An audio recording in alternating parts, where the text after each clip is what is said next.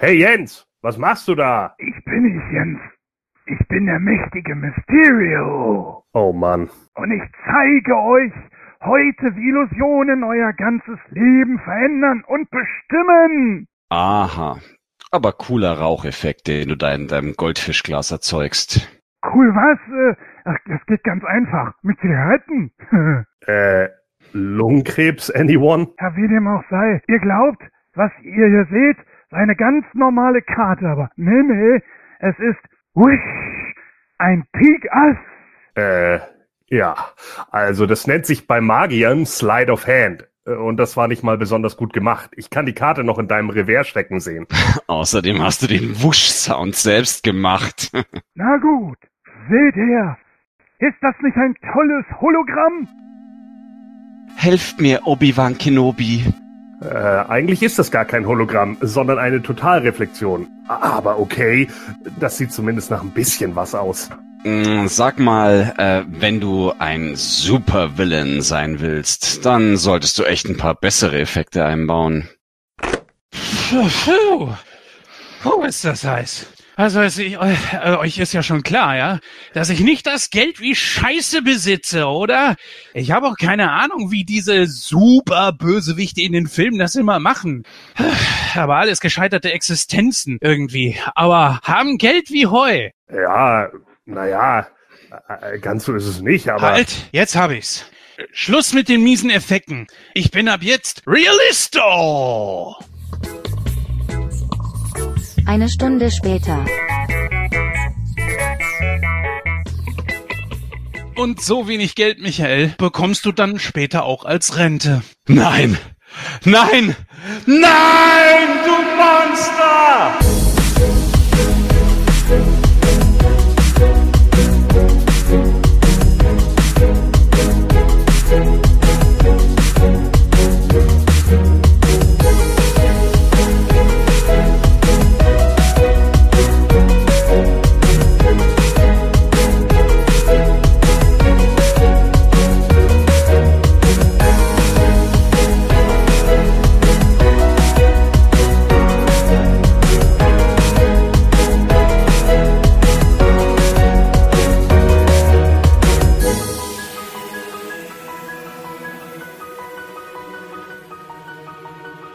Hallo und herzlich willkommen zur 127. Ausgabe von Nightcrow, liebe Hörer. Ja, die letzte Ausgabe vor unserer Sommerpause.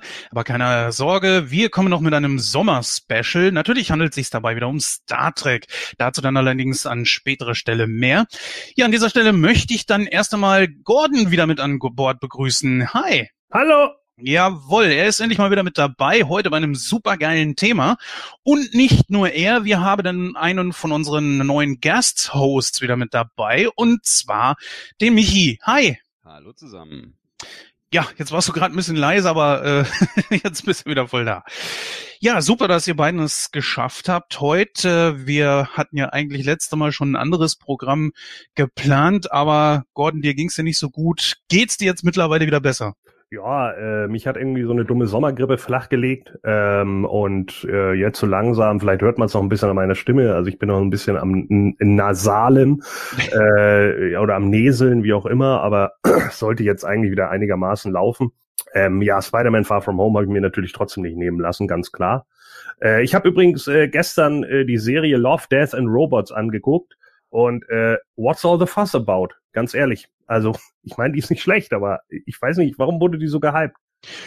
Ich kann es dir nicht sagen, ich habe sie nicht geguckt. Michi, wie sieht's bei dir aus?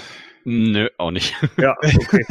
Ja, ich weiß nicht, irgendwie, äh, also äh, das ist ja auch so ein bisschen so Episodenserie halt hauptsächlich mit CGI und mit, mit Zeichentrick oder wie auch immer, ja. Also das meiste scheint ja alles irgendwie aus dem Computer zu kommen, aber ich weiß nicht, nachdem ich dann irgendwie die dritte Folge gesehen habe, wo irgendwelche Menschen, sei das nun Russen oder Farmer oder sonst was, gegen irgendeine Alien-Rasse kämpfen, wurde es ein bisschen eintönig. Also ich habe irgendwie das Gefühl, die rödeln sich alle tierisch ein auf ihre Skills ab, wie gut sie mittlerweile Menschen in der Konserve darstellen können, aber die Stories bleiben da so ein bisschen hinten vor, oder? Also ich fand das ein bisschen, ein bisschen schwach. Ja, müsste man mal vielleicht mal reingucken, aber was Serien betrifft, äh, das ist ja mittlerweile ein Fass ohne Boden. Es gibt so viele gute Serien und man weiß eigentlich gar nicht, wo man ansetzen soll. Ich komme bei Game of Thrones nicht weiter. Jetzt sagen wir alle Stranger Things, äh, muss man unbedingt geguckt haben. Muss man auch, muss man, definitiv. Ja, Michi, aber du weißt, wie das ist, ey. Es ist so, da kommt der Nächste. Wir haben ja einen Gasthaus, der noch nicht äh, bei uns aufgetreten ist, weil einfach noch nicht die Zeit und das passende Thema war. Müssen wir mal gucken, wann er das schafft. Aber äh, er sagt ja auch immer wieder, ne, guck doch mal die Serie, guck doch mal die und dann guck doch mal die und man denkt sich so, Alter, wo soll ich das hinpacken, ey? Also gerade gerade für uns für uns drei Klosterschwestern hier, die ja bekennende äh, Nostalgiker und Fans einer einschlägigen 80er Jahre Serie sind, ähm, glaube ich, ist Stranger Things definitiv ein Must-See. Ja, wobei ich sagen Ja. muss, also ich mag, mochte Stranger Things auch definitiv und es hat ja auch so ein bisschen Coming-of-Age-Style und keine Ahnung, das passt Ja. schon. Aber äh, in einigen Punkten ist sie mir auch manchmal ein bisschen zu langatmig und wo ich auch irgendwie so denke, na ja, okay, das hätte man auch ein Stück weit anders lösen können. Nicht, dass sie deswegen schlecht ist, aber da finde ich auch einige Sachen sind ein Stück weit überhyped. Was ganz gut ist, ist, dass sie tatsächlich relativ akkurat sind, was die Zeiten angehen, im Gegensatz zu Dark. Ne? Da haben wir ja schon alle über den New Adventure Skeletor den Kopf geschüttelt oder über den falschen C64er. Äh, aber ja gut, hey, Deutschland, ne? so, aber äh, anyhow, ähm, das, das haben sie eigentlich ganz gut hinbekommen. Stranger Things 3 habe ich noch nicht äh, geschafft, aber dafür habe ich jetzt endlich mal Happy abgeschlossen, also Staffel 1 und 2. Die ist natürlich auch so richtig schön abgefuckt. Also wer mal eine echt abgefuckte Serie sehen will, dem kann ich Happy nur äh, mit äh, Meloni an, an, äh, ans Herz legen. Die war echt schön. Und durch. Ja, ich glaube, ich werde mich jetzt erst einmal an Game of Thrones hängen, damit ich nicht irgendwo noch gespoilert werde, weil allen Scheiß ist ein Spoiler, selbst irgendwelche DVD-Cover oder so. Nur, dass du alleine schon weißt, die, die, äh, die Charaktere werden überleben, weil sie ja dann auf dem scheiß Cover sind. Ja, okay, dann, dann, äh, Kacke. dann empfehle ich dir aber niemals die Blu-ray vom Planet der Affen zu kaufen, weil da ist die Freiheitsstatue vorne drauf. Oh. Obwohl den ersten Teil müssen wir auch mal besprechen, weil der einfach nur hammergeil ist. Der erste Teil war wirklich spitzenmäßig. Das, was danach kam, uh. Obwohl ich wobei- Da, da gab's noch mehr, but Ja, aber ich fand spätere Teile gar nicht so schlecht, weil sie eine ganz gute Idee hatten. Dumm wurde es dann hinterher, wenn es in diese Kriegsszenarien geht. Das ist ein bisschen eintönig. Aber äh, zum Beispiel, wie die auf der Erde landen und sie dann da auch noch schwanger wird und äh, die Affen dann plötzlich so Publicity-Medienstars sind, das ist eigentlich ein ganz guter Film, weil es eine ziemlich coole Kritik an diese ja Paparazzi äh, äh, und und überhaupt so wie wie wie baust du Stars auf, wie lässt du sie wieder kaputt gehen und wie baust du sie dann wieder auf? Also das war ja eine, war ja im Endeffekt eine, eine knallharte Persiflage auf die Paparazzo der 70er Jahre und äh, oder 60er und 70er, wie auch immer. Das ist ja heute, und das ist heute mit Trump auch wieder aktuell, ne? äh, mit allem Möglichen ist das Ja, aktuell. klar. Ne? Also äh, ich meine, Trump tut ja auch viel dafür, sich selber so dumm ins Licht zu stellen. Ne? Natürlich. aber, aber da wird ja gezeigt, wie es auch manipuliert wird, bewusst. Ne? Und das ist ja schon, da, also ich meine, ja, Trump, der, der springt ja auch nicht nur in Fettnäpfchen, sondern in Badewannen voll Fett. Also das ist ja so blöd. Naja, Ja. wie auch sei. Ja, das ist leider richtig. Na, aber Weltpolitik, da könnte man einen ganzen eigenen Podcast drüber machen. Ähm, ich glaube, wir beschäftigen uns lieber was mit was wirklich Besserem. Obwohl bei Planet der Affen, das wäre natürlich wieder was für unseren Julian, denn es handelt sich ja hier auch um Zeitreisen. Und da gibt es ja auch eine große Kontroverse, dass rückwirkend irgendwie das eigene Schicksal in Gang gesetzt wird, obwohl das ja eigentlich nicht geht, weil erst muss das eine ja passiert sein, damit das andere passieren kann, damit das andere vergessen ist. Hm. das ist so dumm. Naja, ich gebe dir insoweit recht, dass die Filme zumindest ab Teil zwei, nein, nach Teil zwei wieder besser werden. Der zweite ist einfach nur wirklich Affenscheiße. Oh, Dödelit. Ja, komm, ey, wirklich, komm, die Story vom zweiten ist Müll. Die ist Müll. Die ist echt bescheiden. Ja, ich glaube, da hatte, ganz ehrlich, da hatte ich ein bisschen das Gefühl, der, der Typ hatte, hatte eigentlich eine ganz gute Idee, so mit den Leuten, die halt da irgendwie die Atombombe anbeten und hast du nicht gesehen, so, das war eigentlich eine ganz gute Idee, aber ich glaube, der hat sich irgendwo mitten in der Story verheddert und dann ist ihm irgendwo aufgefallen, scheiße, ich hatte ja eigentlich ein ganz gutes Ende, jetzt muss ich das nochmal umschreiben und da, der, he lost it. Also der Anfang passt, das Ende passt, aber der ganze mittendrin Kram, der ist halt so dumm und deswegen, äh, also ich glaube irgendwie, da, da ist irgendwas schräg gegangen. Vielleicht hat da auch irgendjemand noch Co geritten oder so. Und das ist ja immer ein riesiges Qualitätszeugnis, wenn äh, du wie in heutigen DC-Filmen immer liest, ja, fünf Leute waren am Drehbuch beteiligt. Ja, das klappt bestimmt. So, und das ist halt immer ein ganz, dann auch, ja. Ja, das ist immer ein ganz großes Problem. Ich weiß jetzt nicht, wie es bei Planet der Affen ist. Das müsste ich nachgucken, ob da mehrere Leute dran geschrieben haben. Aber so kam es mir auf jeden Fall vor, dass da irgendjemand angefangen hat und dann irgendwie einen Faden verloren hat, um dann wieder zu dem Ende zu kommen. So ein bisschen wie bei How I Met Your Mother, wo sie das Ende schon hatten und dann gemerkt haben, oh, die Serie hat Erfolg. Also machen wir jetzt mal ganz viel, aber wir machen jetzt doch nochmal das Ende, weil wir das ja schon ge ge geschrieben und gedreht hatten. Und das ist natürlich hammerdumm. Ja. Ja, das kommt ja nicht gerade selten vor. War ja hier mit, ähm, na, Scrubs genauso oder mit äh, Babylon 5. War ja auch, glaube ich, so ähnlich. Ja, die mochte ich nicht. Das, da, da war ich nie dran. Schon viel zu lange her, dass ich die Serie gesehen habe. Mhm. Naja, gut. So, Jungs, ähm, wir haben heute noch ein bisschen was vor. Wir wollen heute nämlich Spider-Man besprechen. Aber jetzt gehen wir erstmal ab an die Susi. Bis gleich.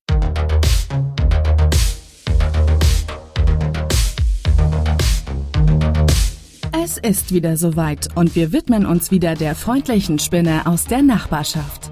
Dieses Mal bekommt es Peter Parker in Far From Home mit dem listigen Mysterio zu tun, welcher Nick Fury und Spider-Man hinters Licht führt. Dieser Film erzählt die Geschichte von Endgame weiter. In der Rezension erfahrt ihr in welcher Art und Weise. Aber Vorsicht, es herrscht Spoilergefahr.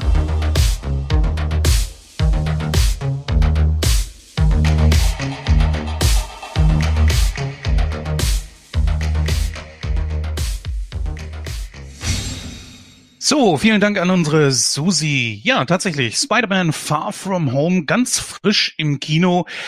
Und dem wollen wir uns heute mal widmen. Einen der weiteren DC, äh, Quatsch, DC Marvel Filme. Oh, jetzt habe ich einen gebraucht. ja, nee, also wir haben natürlich schon richtig viele besprochen. Wir müssen eigentlich auch mal die alten nachholen, aber alles nach seiner Zeit. Also das, das kommt alles noch. Ja, Spider-Man Far From Home er schließt direkt jetzt äh, ja, fast unmittelbar nach den Ereignissen vom äh, ja, Infinity War an, beziehungsweise Endgame. Und äh, da würde ich dich, Michael, kurz mal eben gerne bitten, erzähl doch mal kurz eben, worum geht's in dem Film? Ja, im Grunde ist es so, ähm, Peter Parker, gespielt von Tom Holland, ähm, möchte gerne mit seiner Schulklasse bzw. seinen Klassenkameraden und zwei Lehrern, wenn ich es richtig in Erinnerung habe, eine Europareise machen, um sich von seinen Strapazen als Weltretter zu erholen. Ähm, bei der ganzen Geschichte äh, wird er in wird er unfreiwillig in äh, ein, ein riesengroßes äh, Komplott hineingezogen äh, rund um äh, Nick Fury und Mysterio. Ähm, es stellt sich heraus, äh, dass Mysterio aus einer Parallel, äh, aus einem Paralleluniversum von der Erde kommt, äh, in dem er sogenannte äh, Elementals bekämpft hat, die riesige äh, Elementarwesen sind, äh, die die Erde zerstören wollen. Ja, ja. Ähm, ja auf mehr, mehr würde ich, mehr würde ich jetzt noch gar nicht irgendwie nee. sagen wollen, weil auf die Twists gehen wir ja noch ein. Richtig. An dieser Stelle sprechen wir natürlich eine Spoilerwarnung aus.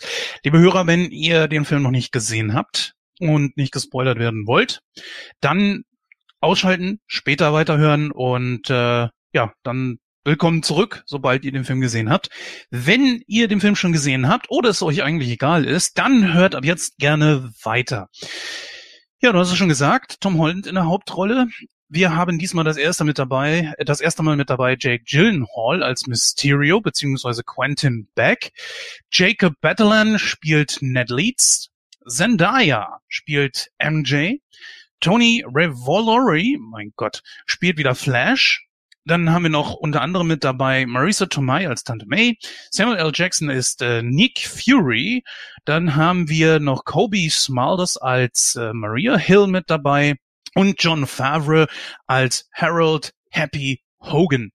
Ja, und natürlich diverse andere, die wir uns jetzt aber erstmal sparen. So, der Film geht zwei Stunden und zehn Minuten lang, hat eine FSK von zwölf.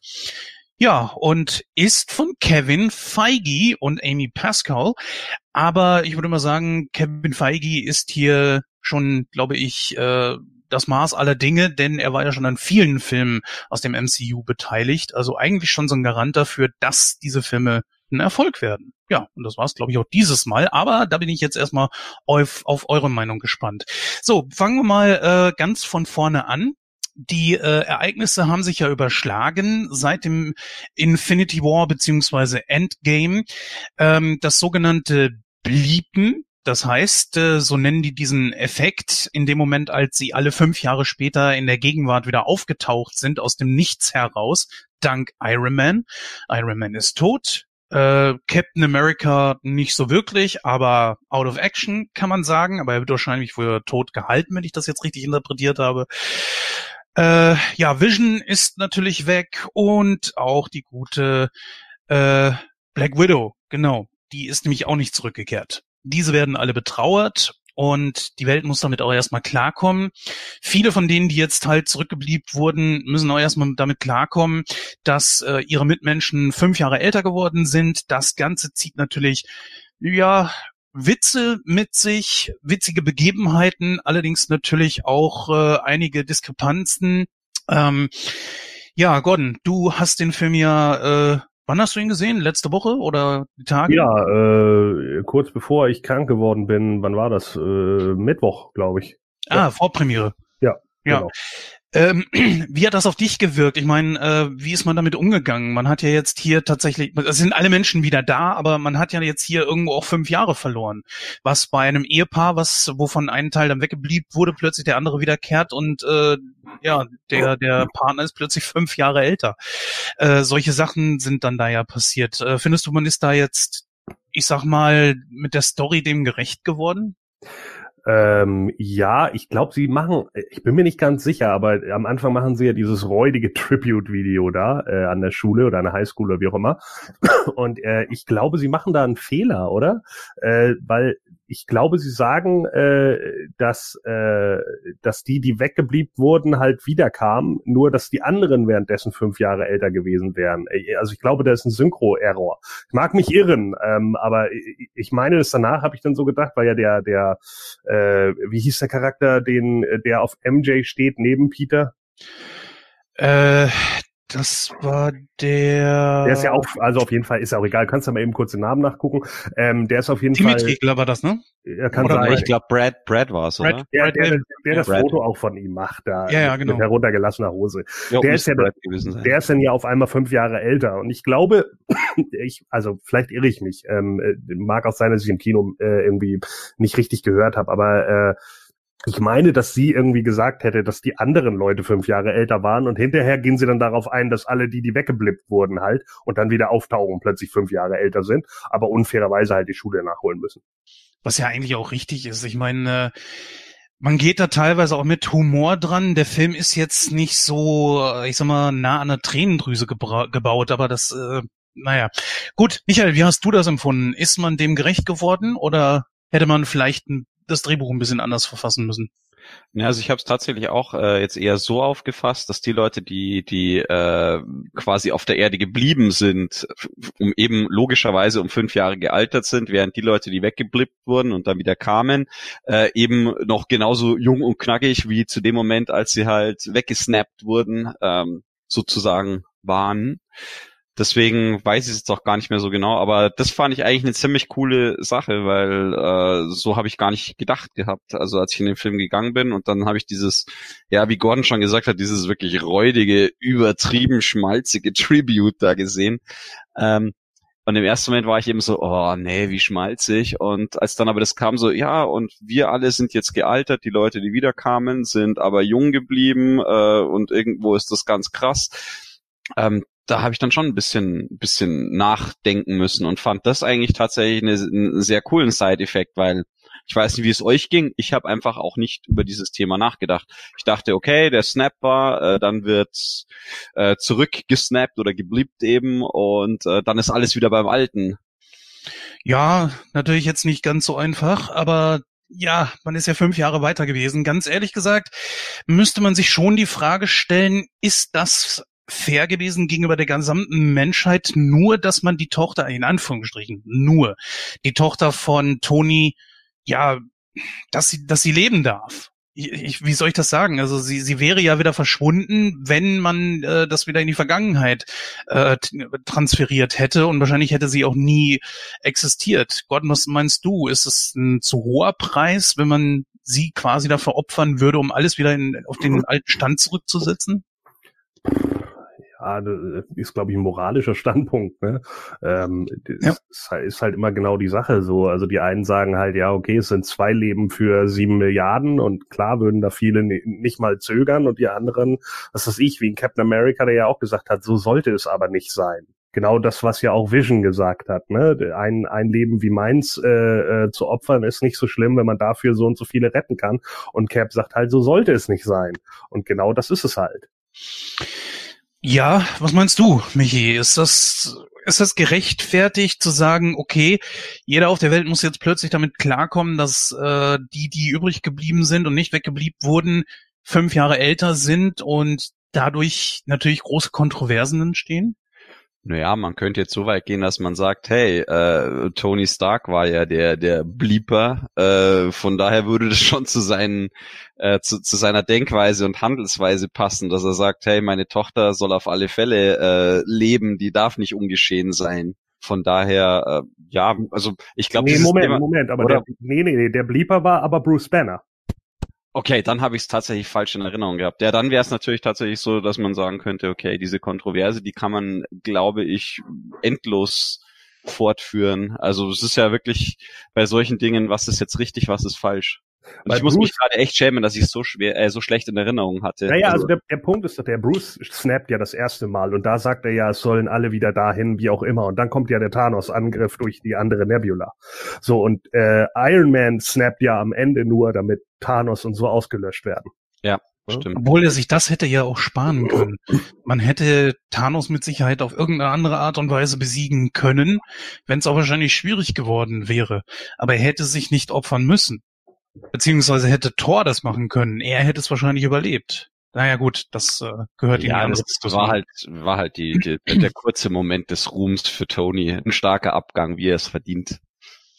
Ja gut, man wusste halt, der Schauspieler hat jetzt echt keinen Bock mehr. Er möchte raus aus der ganzen Geschichte. Das wusste man ja auch bei Captain America, dass äh, der raus will. Und dementsprechend hat man das ja nun so gemacht. Nun gut, äh, gehen wir auf die Geschichte hier ein. Jetzt ist es so, auch äh, Tom Holland als Spider-Man beziehungsweise Peter Parker muss hier damit klarkommen, obwohl im Grunde naja, seine Freunde, Verwandte, Familie etc. sind ja größtenteils auch alle mit weggebliebt worden, inklusive MJ. Und äh, ich muss mal eine Frage stellen. Ist es für euch auch so schwer, diese Schauspielerin als MJ zu akzeptieren? Ja, es ist nicht Mary Jane, ne? Das, das ja. muss man hier ja klar sehen. Es ist eine andere MJ. Ja, dann hilf mir mal auf die Sprünge. Was irgendwie Paralleluniversum oder wie wie wie kommt das? Irgendein anderes Comic oder? Nee, es soll glaube ich ein bewusster eine bewusste Trennung von von dem äh, neuen Spider-Man zu dem Spider-Man, wie wir ihn kennen, halt sein. So würde ich das jetzt interpretieren. Oder also ja. ich weiß nicht, Gordon, korrigier mich gerne. Also ich wüsste jetzt nichts, wo, wo äh, in irgendeiner Comic oder sonstigen Serienvorlage ähm, es eine MJ gäbe, die nicht Mary Jane ist. Nee, nee, nee, genau. Äh, nee, nee, also das ist schon richtig, was du sagst. Es ist, äh, äh es ist die Marvel-Film äh, MJ, ne? also die ähm, im Marvel Cinematic Universe ist. Und sie haben hier sich halt bewusst dafür entschieden, dass sie eben nicht Mary Jane ist, sondern Michelle Jones. Und natürlich haben sie auch noch äh, jetzt natürlich äh, ein Schelm, wer da jetzt irgendwelche Diversity-Debatten lostreten möchte, aber ähm, das merkt man jetzt bei den bei den neuen Spider-Man-Filmen, die jetzt im im äh, neuen Marvel Cinematic Universe stattfinden, schon, dass das auch generell einen ganz anderen Scope bekommt. Also die die ganzen Charaktere, die vorkommen. Ja, das stimmt. Äh, Flash ist ja jetzt auch eher so ja, was hat der? Ich glaube indisch, indisch angehaucht oder irgendwie. Ja, ja, so so so Latino-Style auch irgendwo so ein bisschen, ne? So indisch Latin, Latein. Ja, würde ich würde ich mal so sagen. Auf jeden Fall muss ich sagen, diese Zendaya ist ja eine gar nicht so hässliche Schauspielerin, aber ich finde, sie ist keine gute Schauspielerin. Ich weiß nicht, ob ihr Charakter so entsprechend angelegt ist. Ich habe die Schauspielerin leider noch nicht in irgendeinem anderen Film oder so gesehen aber sie verzieht ja kaum irgendeine Miene. Selbst in einer Situation, wo sie Peter dann küsst oder oder ist es eigentlich fast egal. Ich weiß es nicht. Gordon, wie hast du das empfunden? Mm, Ja, weiß ich jetzt nicht. Also äh, ich finde sie bisher äh, noch nicht so tragend in der Rolle, als dass ich jetzt sagen könnte, ja, ich, ich kaufe ihr die einzelnen Sachen nicht ab.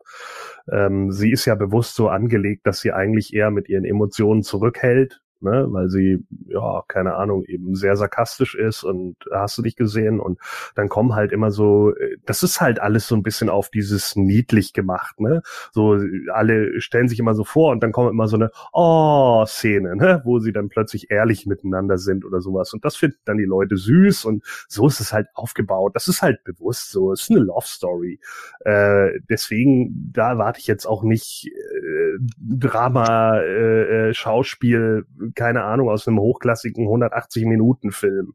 Das, das passt für mich bisher noch so. Also die Sachen, die sie bisher so gemacht hat, auch mimisch, finde ich in Ordnung.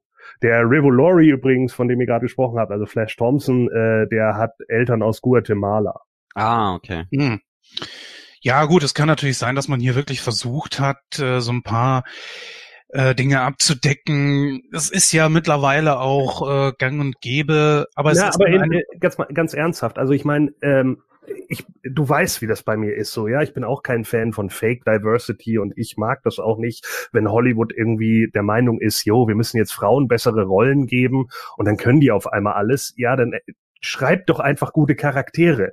Wo ist das scheiß Problem, ja? Also das, Das ist war- es doch einfach so. Ey, wenn ihr einen Farbigen im Film haben wollt, dann schreibt einen coolen Farbigen. Eddie Murphy in den 80ern, in Beverly Hills Cop war auch cool. So, Ja. ja, das geht schon. Man kann das, wenn man ihn gut schreibt.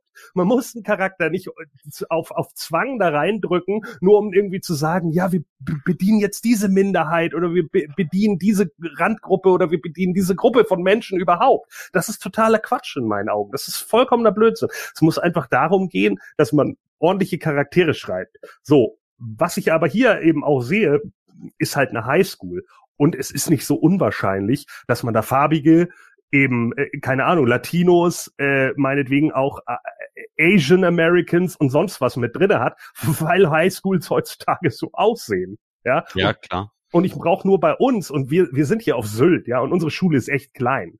Und wenn ich mir unsere Schulen angucke, da ist das auch so. Wir haben auch in der fünften Klasse einen farbigen und wir oder mehrere farbige sogar und wir haben auch irgendwie einen, einen äh, Koreaner und keine Ahnung. So, das ist dann eben so, ja. Und deswegen habe ich damit eigentlich auch überhaupt kein Problem. Es ist natürlich wieder die Frage, ob jetzt gerade der Flash Thompson heißen würde, wirklich. Ne, vielleicht wäre es dann auch ganz sinnvoll gewesen, ihm zumindest also Flash nur so als Nickname zu geben. Aber gut, das ist dann halt eine Sache. Ansonsten finde ich ihn gut dargestellt. Er ist halt eine andere Version von Flash Thompson. Er ist halt nicht mehr der äh, anfängliche Football-Bully, den man früher hatte, der ja später auch Kumpel mit Peter wird. So Mhm. ist er nicht. Das ist ja auch noch ein Turn im Comic, der ja später dann kommt. Es ist jetzt halt das, was eben die Leute heutzutage so machen. Und er hat dann halt einfach ein Video, ein Vlog, wie auch immer so oder was, ja, und Follower auf YouTube. Warum nicht? Er ist, er ist ein Oh. äh, Influencer geworden. Ja, also, ja genau. Meinetwegen auch das. Ja. Ja, und der Witz mit Flashmob war ja auch nicht unbedingt schlecht. Also ich habe zumindest geschmunzelt. Ich Ja. fand's okay. Wir haben das gut eingebaut, das auf jeden Fall, klar. Ja. Also ich wollte jetzt auch nicht irgendwie äh, da jetzt jetzt überkritisch zu dem ganzen Diversity-Zeug äh, mich äußern. Also ich sehe es halt Nein, auch nein, so. nein, Nein, das haben wir, Also habe ich auch nicht unterstellt. Genau, Äh, das passt ins Zeitbild rein. Also wie gesagt, ich finde halt auch nur immer so dieses Fake Diversity und das ist leider gerade bei Disney halt etwas, was man schon sehr stark immer reingepresst bekommt. Jetzt auch bei den Star Wars Filmen, bei den neuen. Ariel.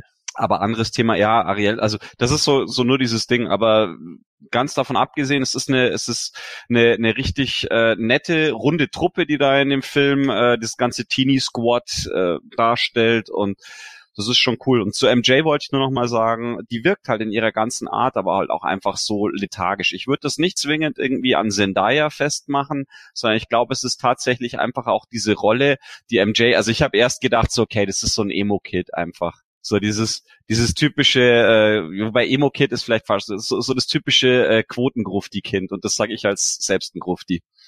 ja, absolut. Wobei, äh, ich sehe jetzt hier gerade ein Bild von ihr auf Wikipedia mit glatten Haaren. Wow, was für ein Unterschied. Also ein wirklich, wirklich schönes Mädel, muss man schon sagen. Äh, es, es hat ja nicht zwangsweise damit zu tun bezüglich Diversity oder so. Ich meine, äh, oder Whitewashing oder was auch immer. Es fällt halt eben auf. Das ist ganz klar. Es gibt hier bei diesem Spider-Man-Universum nennen wir es jetzt einfach mal so, dieser oder dieser Version von Spider-Man, gibt sowas halt eben. Und Multikulti ist nun mal auf der ganzen Welt, das ist nun einmal so, auch bei uns in Deutschland. Das ist vollkommen in Ordnung. So ist die Realität nun mal mittlerweile und ich glaube, wir sind uns einig. Man sollte es nur nicht machen, dass man, was weiß ich, wie bei Ariel jetzt zum Beispiel unbedingt eine schwarze Ariel rauszumachen. Soll das? Ist völliger, völliger Quatsch. Oder aus einem Schwarzen plötzlich äh, einen weißen Charakter oder sowas, ja, das, das, äh, oder unbedingt einen schwulen Charakter, was weiß ich, dass James Bond jetzt am besten ein, farbiger ist, der äh, äh, auch noch homosexuell ist, so nach dem Motto, dass man auch ja irgendwo auch alles abdeckt und ich weiß nicht, das ist, ist Quatsch. Das bringt's einfach nicht. Ja, bei James Bond, wobei bei James Bond könnte ich es mir sogar noch wieder ein Stück weit vorstellen, zumindest insofern, dass man sagen kann, dass 007 einfach nur eine Nummer ist und zu dieser Nummer gehört der, der Codename James Bond. James ja. Bond kann es theoretisch auch du sein. Ne? Also das wäre, ja. das wäre halt noch die, die einzige Erklärung dazu.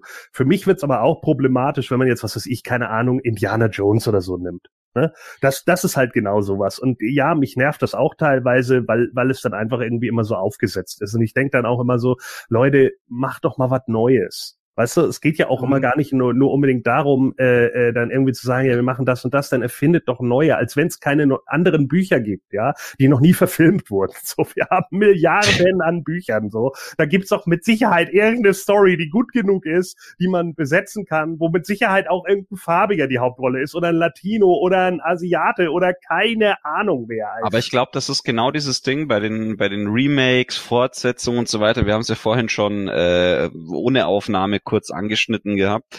Ähm, ich glaube, in dieser in dieser großen äh, Revival-Welle oder oder der großen Nostalgiewelle jetzt gerade denken halt viele äh, Filmstudios, hey, wir nehmen jetzt die ganzen Nostalgiker mit, dann versuchen wir das Ganze aber in so ein in so ein zeitgemäßes Gewand zu pressen, um noch mehr äh, Leute irgendwie anzusprechen. Und dabei vergisst man aber dann, dass die Nostalgiker oder die Leute, die wirklich das alte Franchise und wie auch immer kennen, ähm, sich da eher ein bisschen dran stören oder die da erstmal ja. total verschreckt werden. Also das ist jetzt dasselbe, schau dir die Debatten an über die einzige Besetzung, die jetzt für den neuen Masters of the Universe Film, wenn er denn überhaupt kommt, ich hoffe nicht, ähm, feststeht, ja, das ist auch so ein Ding. Ja, und was wurde da nicht schon alles gesagt? Hier mit erst Channing Tatum, dann gab's wieder die Fans, die sagen, oh, The Rock, und dann gab's wieder die, die Retro-Nostalgik, äh, Nostalgiker, die gesagt haben, The Rock als He-Man funktioniert nicht und so.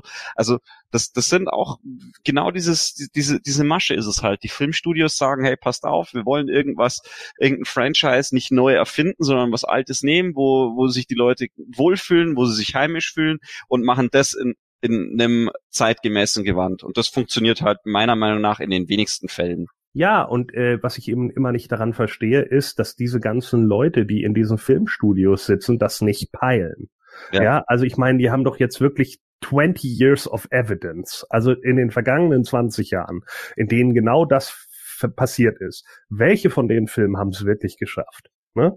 Und wenn man dann tatsächlich mal neue, frische Ideen nimmt, wie zum Beispiel Black Panther, der ja eigentlich gar nicht frisch ist, der kommt aus den 60ern. Ne? Ja. Aber jetzt hat sich Hollywood mal was getraut, weil sie gemerkt haben, okay, das MCU funktioniert und keine Ahnung. Und dann sagen sie irgendwie, ja, aber das hätte, dann sagen natürlich viele auch, ja, das hätte nicht funktioniert, wenn es nicht im Marvel-Franchise gelaufen wäre. Ja, kann ja auch sein. Und dann, ja, aber das ist doch unfair. Wieso ist es unfair? Weil es, Fakt ist einfach, gerade in den USA, wenn man nur mit den USA-Markt geht, es ist doch nicht unfair zu sagen, wenn eine Minderheit in den USA, und das sind die Farbigen eben, ja, das sind eben, was weiß ich, keine Ahnung, 11 Prozent der Bevölkerung oder meinetwegen 15 Prozent der Bevölkerung, dann stehen immer noch 85 Prozent dagegen.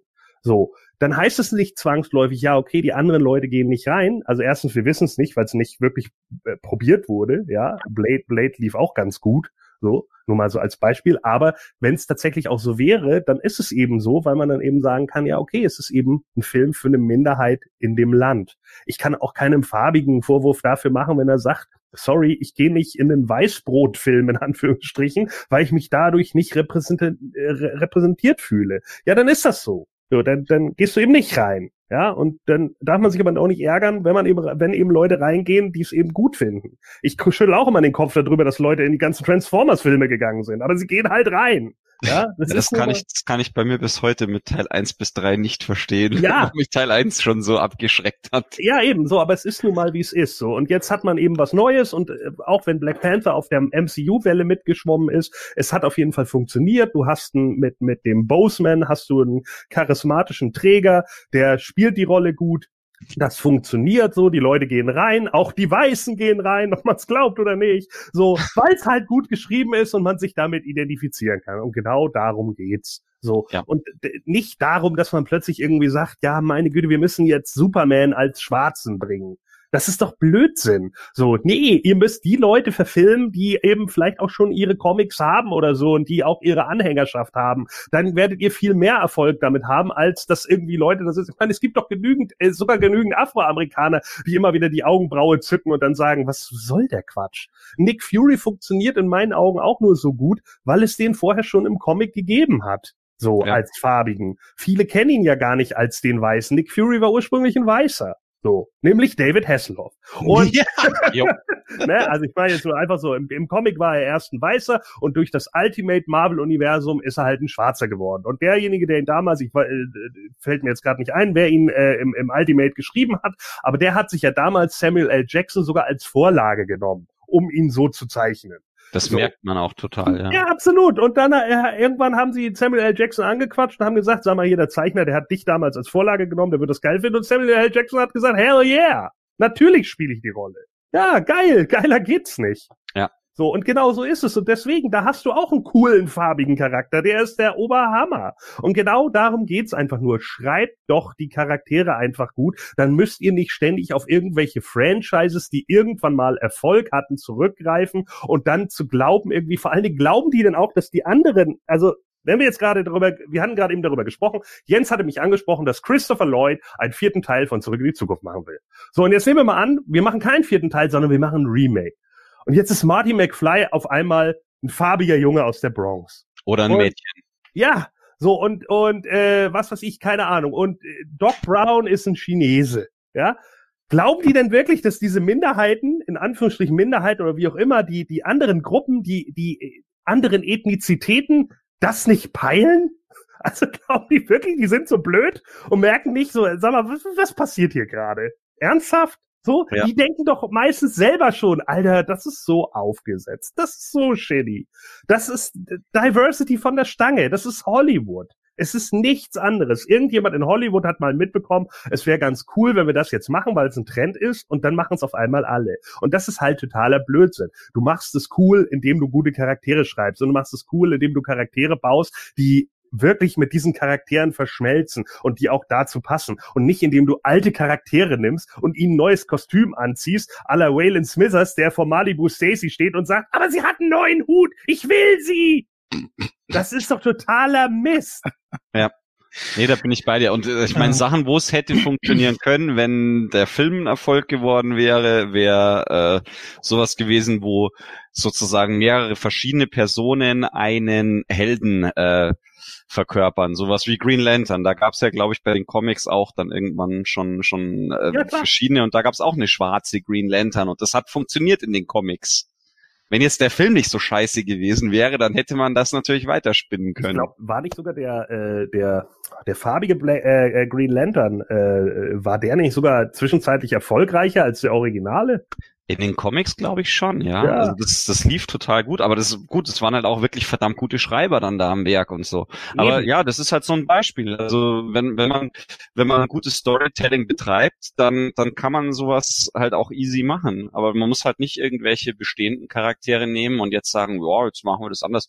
Also ich würde es zum Beispiel auch scheiße finden, wenn man jetzt bei beim äh, dritten Ghostbusters-Film, wenn man, ob man ihn jetzt haben muss oder nicht, aber wenn jetzt äh, eben dann zum Beispiel äh, Winston äh, nicht von von äh, ja wie heißt er gleich nochmal äh, gespielt wird.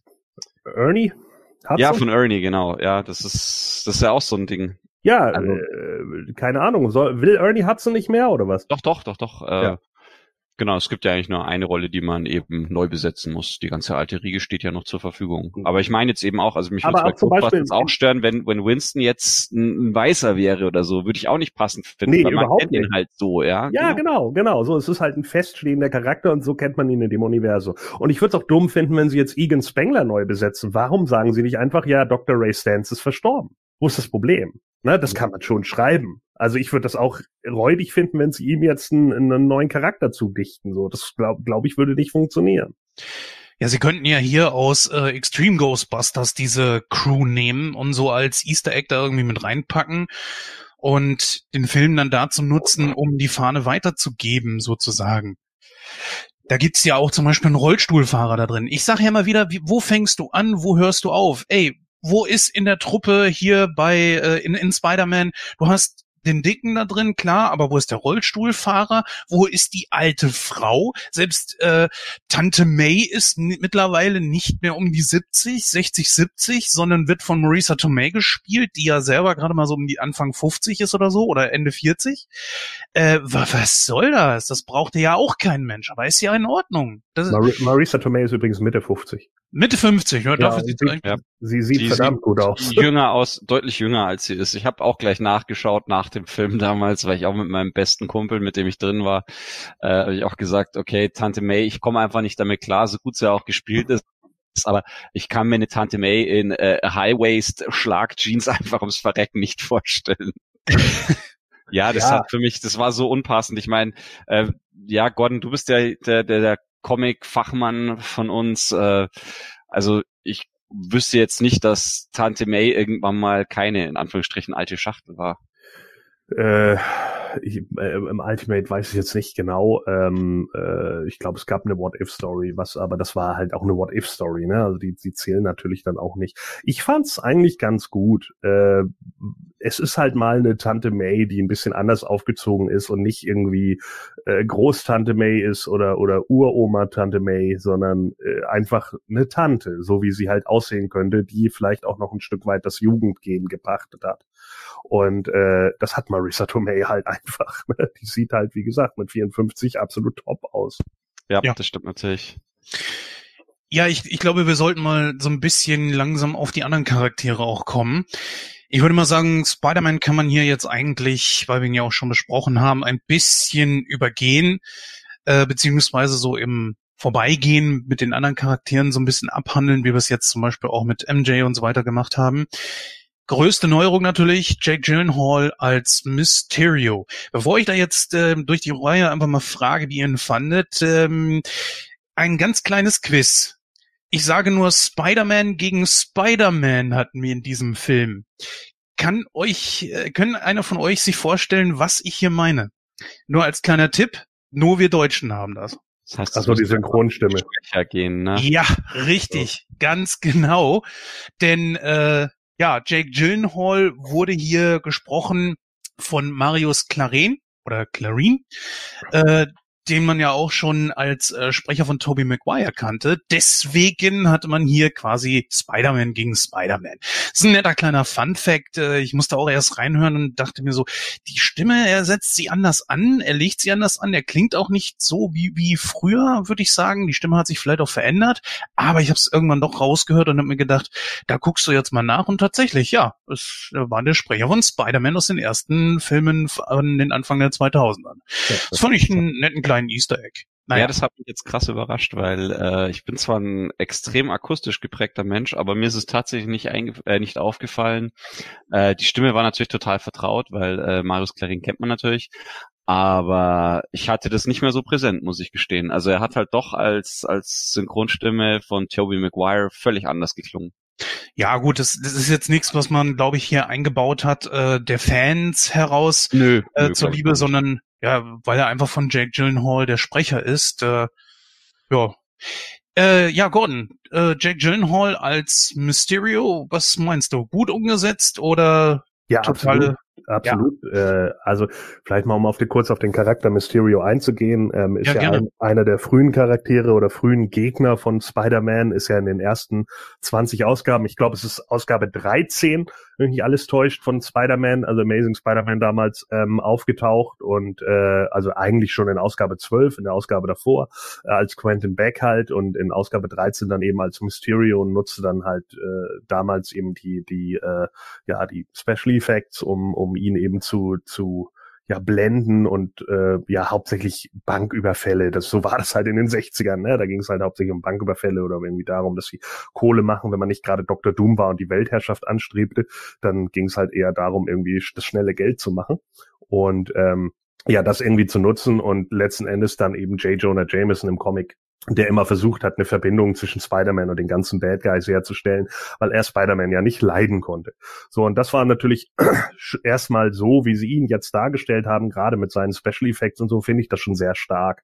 Äh, einfach auch, um mal zu zeigen, was für eine Bedrohung Mysterio eigentlich ist. Ne? Mysterio ja auch einer der ersten äh, der, Mitglied der originalen Sinister Six. Ähm, der Film war ja von Sony noch angedacht als äh, Amazing Spider-Man äh, mit, äh, wie, wie hieß der, äh, die Pfeife da noch aus Amazing Spider-Man? Der Schauspieler? Äh, Garfield meinst du? Ja, Garfield, genau. Ja, warum kann ich mir das eigentlich nicht merken? Müssen wir mit Carter merken können, ne? äh, genau, Andrew Garfield, also ähm, äh, der ist ja da gegen äh, Rhino angetreten, glaube ich, im zweiten Teil irgendwie und da war ja, ja auch Elektro mit dabei. Und das war ja ursprünglich der Aufhänger dafür, dass ähm, sie die Sinister Six bilden. Äh, letzten Endes, da läuft er ja unten, krabbelt er ja noch als äh, der, der grüne Kobold, krabbelt da ja noch durch diese ganzen Sachen und äh, stellt sich dann ja auf den Gleiter. Und da sieht man dann eben noch so ein paar andere Outfits, zum Beispiel das Scorpion-Outfit. Scorpion ist ja im MCU auch schon äh, äh, eingeführt worden im ersten Spider-Man-Teil. Äh, den haben wir da ja gesehen mit diesem Skorpionstattoo beim Geier. Und äh, ja, da war eigentlich geplant, dass ein Sinister Six-Film kommen sollte, wie auch immer die sie den darstellen wollen, weil ich glaube, ein Film nur über Villains funktioniert nicht, äh, wenn du niemanden hast, mit dem du dich da wirklich identifizieren kannst. Äh, vor allen Dingen nicht, wenn es eigentlich keine, äh, ja, äh, keine, sagen wir mal, äh, sympathischen Leute sind oder wie auch immer. Es wäre also wieder sehr schwierig, aber ist halt immer wieder die Frage, äh, ja, warum sie das überhaupt machen. Der Geier war ja irgendwie der zweite Gegner, den Spider-Man laut den Comics jemals hatte, war übrigens auch einer der äh, Sinister Six letzten Endes, also der, der originalen äh, Sinister Six. Und äh, ja, wenn mich nicht alles täuscht, ist es so gewesen, dass im, im Original halt tatsächlich äh, mit dabei waren äh, Mysterio, Dr. Octopus, Electro, Craven, äh, Craven der Jäger übrigens, witzigerweise, Fun Fact dazu, äh, der soll ja auch noch einen Film bei Sony bekommen und Tom Holland wollte ganz gerne gegen Craven antreten im Film und hat sich äh, hier, oh Gott, mein Namensgedächtnis ist echt so ein Sieb. Der Deines? Der Schaus Schauspieler von Aquaman. Hä? Äh, Jason Momoa. Genau, der hat sich, er hat sich Jason Momoa als Craven den Jäger gewünscht was ich hm. eine ganz geile Besetzung finden würde, was auch irgendwie optisch sehr passen würde. Was aber äh, nicht passieren wird. Nee, wird nicht passieren, aber er hat sich's gewünscht und ich fand's, ja. fand's eine geile Idee. Äh, Sandman und der äh, Geier, das waren halt die originalen Sinister Six. Also weil sich eben auch einige gefragt haben, warum wird jetzt Mysterio hier der Gegner und keine Ahnung. Ja, weil er eben ein großer Gegner von Spider-Man gewesen ist, ne? Und auch einfach äh, immer wieder aufgetaucht ist, auch bei Spider-Man, natürlich auch in anderen Comics, so ist es nicht, aber äh, trotz alledem eben da eine große Rolle gespielt hat, gerade auch in den ersten. Ich warte ja immer noch aufs Chameleon, ne? der es war der allererste Gegner von Spider-Man in Issue Number One. Der Typ, der halt sein Gesicht äh, ändern kann und das wäre ja natürlich heutzutage gerade mit der ganzen Technik, die man jetzt hat, ohne sich Masken überziehen zu müssen, sondern mit der Tony Stark Technologie oder wie auch immer äh, jemand, der sich halt in alle Leute verwandeln kann, wie er auch will. Äh, das wäre natürlich sicherlich auch eine äh, ganz spaßige Angelegenheit mal, zur Not auch irgendwie im Team mit Craven, weil die beiden ja glaube ich auch irgendwie laut Comic verwandt sind miteinander. Äh, das wäre sicherlich was, was man machen kann, aber solange Sony da natürlich seine äh, Finger noch drauf hat und unbedingt ihr Venom-Franchise durchziehen wollen, äh, wird das natürlich nicht so viel. Ja, wie gesagt, eben Quentin Beck hier gut gut in Szene gesetzt, in meinen Augen auch, äh, wie er natürlich dann erstmal äh, Nick Fury, in Anführungsstrichen Nick Fury, hinters Licht führt. Ne? Wir hatten ja Spoiler Alert schon ausgesprochen, es ist ja gar nicht der echte Nick Fury, den er da hinters Licht führt, äh, was man, was man nach der Endcredit-Szene hat. Aber auf jeden Fall äh, hier eben klarzustellen, so ja, ich bin eigentlich aus dem und dem Universum. Ich glaube, er sagt Erde 835, kann das sein? Äh, boah, da fragst du mich was, da erwischst du mich jetzt auf den kalten Fuß. Ja, ich meine, ich meine auf jeden Fall, dass er das irgendwie sagt so. Und äh, das ist nämlich eigentlich das Universum von UK Spider. Also es gibt ja eine äh, eine Storyline, wo äh, Spider-Man in, in England spielt. Da hat er dann halt sozusagen den den äh, Union Jack auf dem auf dem Kostüm.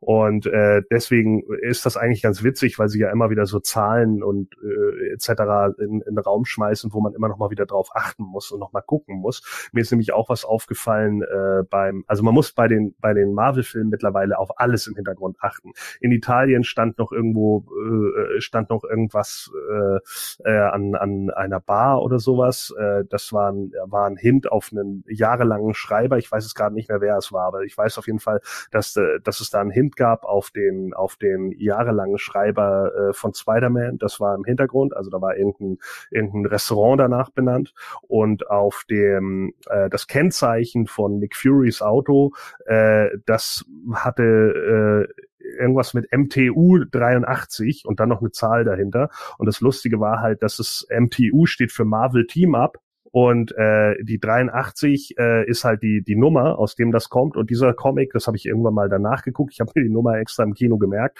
Äh, ich weiß nur nicht mehr die Zahl jetzt danach, aber es war auf jeden Fall MTU 83. Und die, das war die Marvel Team Up Nummer Spider-Man und Nick Fury. Ja, und das bauen sie halt immer bewusst ein, also für, für die Fans irgendwie. Das finde ich immer ganz lustig. Und hier eben auch, wie gesagt, also jetzt abgeschweift, ne, I, I digress. So, also auf jeden Fall äh, Quentin Beck natürlich, der dann eben hier so diesen Hint macht auf das andere Universum, sich dann um die Elementals kümmert. Die Elementals gab es im Comic übrigens auch also ob man es glaubt oder nicht, ja, äh, sind tatsächlich dann auch äh, Gegner gewesen. Ich glaube äh, ursprünglich von der lebenden Mumie Gegner gewesen. Äh, kennt wieder keine Sau, ähm, ist auch nicht so wichtig. Äh, nee. nee, ist, so ein, ja, ist so ein, ist so ein, ist ein äh, Comic so aus den 70ern gewesen, lief unter der Serie Supernatural Thrillers. Ähm, da, das war noch zu der Zeit, wo sie äh, viele Horrorfiguren einfach nochmal neu aufgelegt haben. Dracula ist ja auch ein immer wiederkehrender Gast gewesen bei Marvel unter anderem auch bei Blade, wissen wir ja auch, ne, spätestens seit dem dritten Film, der ja auch nicht so gut war.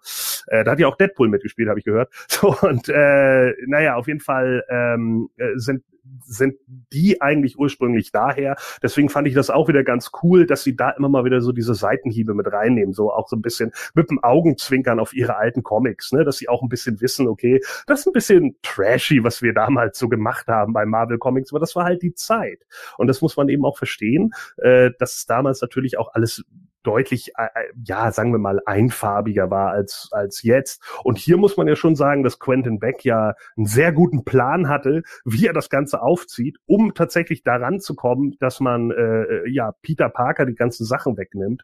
Und wie gut sie das hinterher in Szene gesetzt haben, wer da eigentlich mit ihm alles zusammenarbeitet, ja. Noch Rückblicke auf Iron Man 1, wo er auf, von Obadiah angeschrien wird, ja, der jetzt mit ihm zusammenarbeitet und sowas. Äh, grandios. Also fand ich super gut. Also und das zeigt einfach so einen Rückblick, wie man den den den super äh, Superhelden versteht, aber auch den Supervillain versteht, warum das passiert ist, was passiert ist. Dass ein Tony Stark seine Technik, die er als großartig erachtet, nur im Endeffekt dazu äh, benutzt, den Leuten mal zu zeigen, wie wie er noch mal wieder jung aussieht äh, äh, zu Zeiten von Lisa der helle Wahnsinn. Ja, äh, das das sind natürlich Sachen, äh, die finde ich einfach großartig und das sind Nummern, die, die einfach zeigen, warum Marvel im Kino die Nummer eins ist. Es ist einfach so. Ja, es ist diese Technik äh, wird ja jetzt ganz präsent in dem Film Gemini Man eingesetzt werden. Hast du den Trailer dazu gesehen mit äh, Will Smith? Nee. Äh, musst du dir mal angucken. Das, der Trailer wirkt eigentlich sehr gut. Ähm, da ist so ein Typ, der irgendwie, also er soll den töten. Er kann ihn aber nicht töten, weil der Typ immer wieder alles voraussieht, was er machen will. Und letzten Endes, das verrät der Trailer leider schon, ähm, ist er selber das. Und zwar so, wie er aussieht, so rund um Prinz von Bel Air Zeiten. Ah, okay. Sehr geil gemacht. Das sieht im Trailer, du siehst gar nichts, du keine Veränderung. Das ist Wahnsinn, wie diese Technik mittlerweile ist. Also äh, ja. ich glaube, man nennt es Motion Capturing, kann das sein? Also nur auf das Gesicht bezogen ist es nicht direkt Motion Capturing, weil das Motion Capturing ist ja eher das, so was äh, bei Gollum gemacht wurde. Ja, da hast du diese lustigen schwarzen Anzüge mit dem Lämpchen und mhm. drauf, ja. Ja. Genau. Äh, ja, vielleicht lieber Hörer, wenn ihr wisst, äh, ja, wie man das nennt, diese Technik, dann schreibt das ruhig gerne mal in die Kommentare. Ähm, aber sowas von genial. Also mittlerweile sage ich so, wisst ihr was, nehmt keine Masken und kein Make-up mehr. Es ist besser, ihr macht das auf diese Art und Weise, weil man da, das, das sieht einfach besser aus. Außer wie äh, zum Beispiel Captain Jack Sparrow in, in den letzten, äh, im letzten Flug der Karibik, das sah einfach nur scheiße aus, wie er. Ja, es, es kommt ja, glaube ich, auch immer drauf an. Erstmal hast du die Leute, das ist ja wie mit Special Effects, ne? Mhm. Hast du Leute, die wirklich ihr Handwerk verstehen und die von irgendwas gelernt haben und die wirklich was konnten und können und hast du das Budget. Das sind halt immer genau die Sachen so. Und das Blöde ist halt immer, wenn du eine geile Story hast, die, die, äh, die eigentlich wirklich was hermacht, aber du hast nicht die Leute, die sie ausführen können, oder du hast nicht die Kohle, um das auszuführen. Dann wird's halt schwierig. Und da muss man dann halt immer gucken, so, wen, wen kann ich wann, wie, wo nehmen, ne? Und äh, manchmal muss man dann halt vielleicht auch einen Workaround schaffen. ist natürlich nur schwierig, einen Workaround zu schaffen, wenn du einen alternden Will Smith hast, den du einfach irgendwie wie in den 90ern aussehen lassen willst. Dann wird's halt schwer. Naja, die Schwarzen haben aber generell wirklich den Vorteil, dass, dass sie ja nicht so, so sehr altern irgendwie. Vielleicht ist es bei ihm einfacher gewesen, ich habe keine Ahnung, aber ähm, übrigens Will Smith natürlich auch sehr, sehr erfolgreich als Genie momentan. Es ist sein erfolgreichster Film. Unglaublich, ne? Von wegen äh, Schwarz haben kein Erfolg. Also äh, ist natürlich nicht so, aber ja. Ähm, Das liegt nur daran, dass es ein Disney-Franchise ist. Oh. nee, also ähm, bevor ich jetzt meinen Senf zu Mysterio abgebe, Michi, wie sieht's bei dir aus? Äh, du hast da noch kaum etwas zu gesagt. Jake Gyllenhaal als Mysterio, was sagst Also du? ich, ich kann es natürlich auch nicht so äh, breit fundiert jetzt alles sagen, wie, wie Gordon das schon getan hat. Also da kennt er sich auch bei Weitem besser aus. Also ich habe jetzt ja Mhm. nicht so viele Spider-Man-Comics gelesen, ein paar damals eben. Äh, habe natürlich als Kind die die Cartoons alle äh, rauf und runter gebinged, äh, wo Mysterio ja auch vorkam. Ähm, tatsächlich kannte ich natürlich die Sinister Six, aber zumindest doch in ihrer Urform. Ähm, ja, also Mysterio ist unheimlich geil gespielt gewesen von von äh, Jake Gyllenhaal. Was ich äh, jetzt rein optisch auch sehr interessant und sehr nett fand, war eben, ja, Spoiler-Alarm haben wir ja schon gehabt, ähm, also als als äh, ja Quentin Beck diese äh, Hightech-Waffenbrille von Tony Stark aufsetzt. Das Irre ist, er hat in dem Moment halt auch wirklich ausgesehen wie Tony Stark. Tony Stark. Also das fand ich sehr beeindruckend und sehr stark eigentlich. Also dass, dass du dort diesen, diesen, diese, diese Optik auch wieder so krass äh, irgendwie gesehen hast und ja, wie gesagt, also so viel kann ich jetzt zu Mysterio gar nicht sagen. Ich fand, er ist Mhm. super gespielt gewesen. Mysterio war halt schon äh, ja, als, als ehemaliger Stuntman, in, als, als Spider-Man-Villain ja wirklich der, der Blender-Poser, äh, der sich eben auf Tricktechnik verstand und das war super umgesetzt, äh, wie er das jetzt mit seinem Team von ehemals verstoßenen äh, Ex-Stark-Mitarbeitern äh, oder lauter Leuten, die von Tony eben äh, mal zu Lebzeiten geschädigt wurden, ähm, hier auf seinen äh, perfiden Rachefeldzug geht. Also ich würde ja, ich, ich kann da jetzt gar nicht so viel mehr dazu sagen. Also es war einfach wirklich äh, zum einen schauspielerisch wirklich äh, super gespielt von von Jake äh, Gyllenhaal und Heißt der wirklich Gyllenhaal oder heißt der Gillenhall? ich weiß es nicht. Vielleicht spreche ich es einfach nur völlig falsch aus. Das kann sein. Ich weiß, es, ich, ich weiß es auch nicht, weil äh, witzigerweise, also Jens sagte jetzt auch immer Gyllenhaal und äh, ich habe jetzt irgendwie äh, schon drei oder vier verschiedene Versionen im Fernsehen damals gehört, weil die einen sagen Jake Gyllenhaal und der andere heißt Gyllenhaal. Ich, ich, ich- würde wirklich gerne mal wissen, wie heißt der eigentlich wirklich, aber ich glaube, dafür muss man ihn selber fragen, oder? Ja, ich glaube, das ist genauso wie bei Margot Robbie. Also da Ja. weiß man ja auch nur, dass es eben äh, so pseudo äh, französisch ausgesprochen wird und nicht Ja. Market oder so, Ja, okay. äh, weil sie das mal selber irgendwann gesagt hat, dass es Margot ausgesprochen wird. Ah, okay. Übrigens Ja. mal äh, einen kurzen Fun-Fact dazu, Ja. äh, wegen der Sinister Six. Wisst ihr, wer die Sinister Six im Comic momentan anleitet? Mm, Mysterio? Nee, die Iron Spider. Kenn ich nicht. Okay. ist letzten Endes einer, der auch so einen Anzug wie Peter hat mit diesen äh, mit diesen vier Stacheln im Hintergrund. Und Jens dürfte den kennen, äh, der nämlich in dem Anzug steckt, ist Aaron Davis. Nee, wer ist das? Doch, das weißt du, den kennst du. Du hast nämlich Spider-Man Into the Spider-Verse gesehen. Ja, den habe ich auch gesehen. Das ist der Onkel, das ist der Onkel von Miles Morales, der den Ach, Prowler spielt. Ach, Ja, Okay. Ist doch, okay, wir, wir wollen jetzt nicht, äh, wir wollen jetzt nicht schon den anderen, äh, den, den Into the Spider-Verse vorgreifen. Jetzt hätte ich beinahe einen Spoiler abgelassen. Ja, nee, den, den machen wir ja irgendwann noch. Also wir haben beide da fünf Euro für bezahlt, den machen wir und ich weiß jetzt schon nichts mehr, außer dass Aaron Davis tot ist. Oh, jetzt habe ich es ausgeplaudert. Oh nein. Oh, oh. Aber nicht im Comic, da lebt er, glaube ich, noch. Ja, das widerspricht ja äh, nicht unbedingt. Ja, also, äh, bei Marvel ist doch nie jemand wirklich tot. Ja, Wie, eben. wie, Also bei DC, wie bei DC auch. Richtig. Äh, gut, dass du das gerade sagst. Dann kann ich nämlich hier gerade gut einhaken, denn zum einen erst einmal ähm, Mysterios Anzug fand ich sehr geil umgesetzt. Ja. Äh, schönes Upgrade.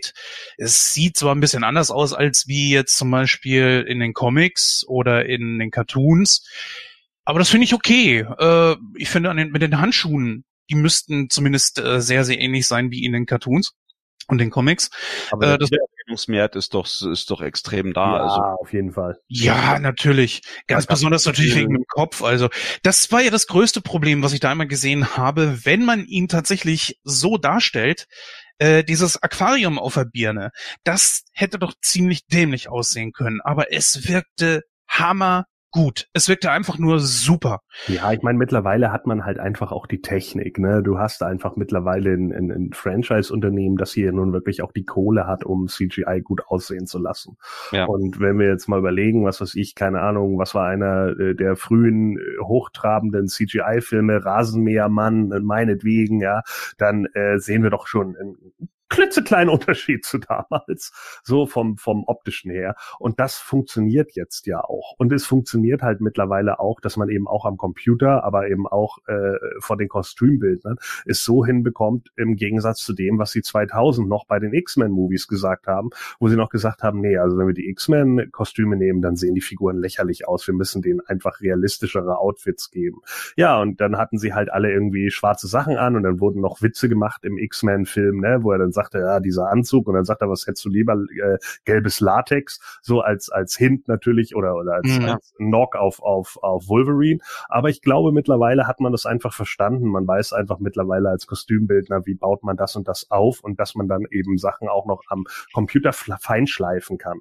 auch die Power Rangers, wenn du jetzt die, die ganzen Power Rangers von der Serie bis zum ersten Kinofilm, bis zum Remake jetzt äh, Ja. siehst, wie sich das dann schon gewandelt hat. Ja, es schaut Ja. halt nicht mehr aus wie irgendwelche lächerlichen äh, Gymnastikanzüge. Der Power Rangers Film wäre übrigens richtig gut gewesen, wenn es keine Power Rangers gewesen wären und wenn der räudige Endkampf nicht gewesen wäre. Ja. Dann wäre der, wäre der gar nicht schlecht gewesen. Den haben die, die haben eigentlich die Figuren, also die, die Jugendlichen, ziemlich realistisch eingefangen und das eigentlich auch ganz gut, gut aufgefangen, so. Nur dieses ganze CGI-Gewichse am Ende, das war wieder so dumm in Szene gesetzt, wo ich nur dachte, oh Leute, Alter, ihr hattet eigentlich was Gutes, auch, auch, äh, äh, Charaktere, die man mögen kann, habt ihr hier eigentlich aufgebaut und dann kommt dieser Abschluss, das war wieder so dumm. Also, Mann, da wäre einfach mehr drin gewesen, echt. ja, bin ich bei dir. Ja, ob nun Gillenhall oder Gillenhall, bleibe ich jetzt erstmal bei Gillenhall auf. Nenn ihn einfach Jake. Ja, Na, Jakey Baby. nenn, ihn, nenn ihn Jake G. Ja, Ja, Jake G, ja. Egal, auf jeden Fall äh, der Mann mit dem G-Punkt. Ja. Ähm, nee, das bin ja ich. ach so. Ja. Du hast auch einen G-Punkt, na gut. Ja. Äh, fantastisch umgesetzt, äh, kriegt von mir, allein das Kostüm würde von bei mir 100% kriegen und die Idee mit diesen fliegenden Teilen da drumherum, mit diesen Projektoren, die selbst auch noch als Kampfdrohnen herhalten können, war eine, eine super Idee. Ich glaube, das war in den Comics zum Beispiel nicht so. Äh, ich weiß nicht, oder hat er auf solche Protektoren gesetzt? Ja, klar. Aber Ja. natürlich noch nicht in den 60ern, ne? Da war es natürlich Ja. einfach Kameratrick, ne?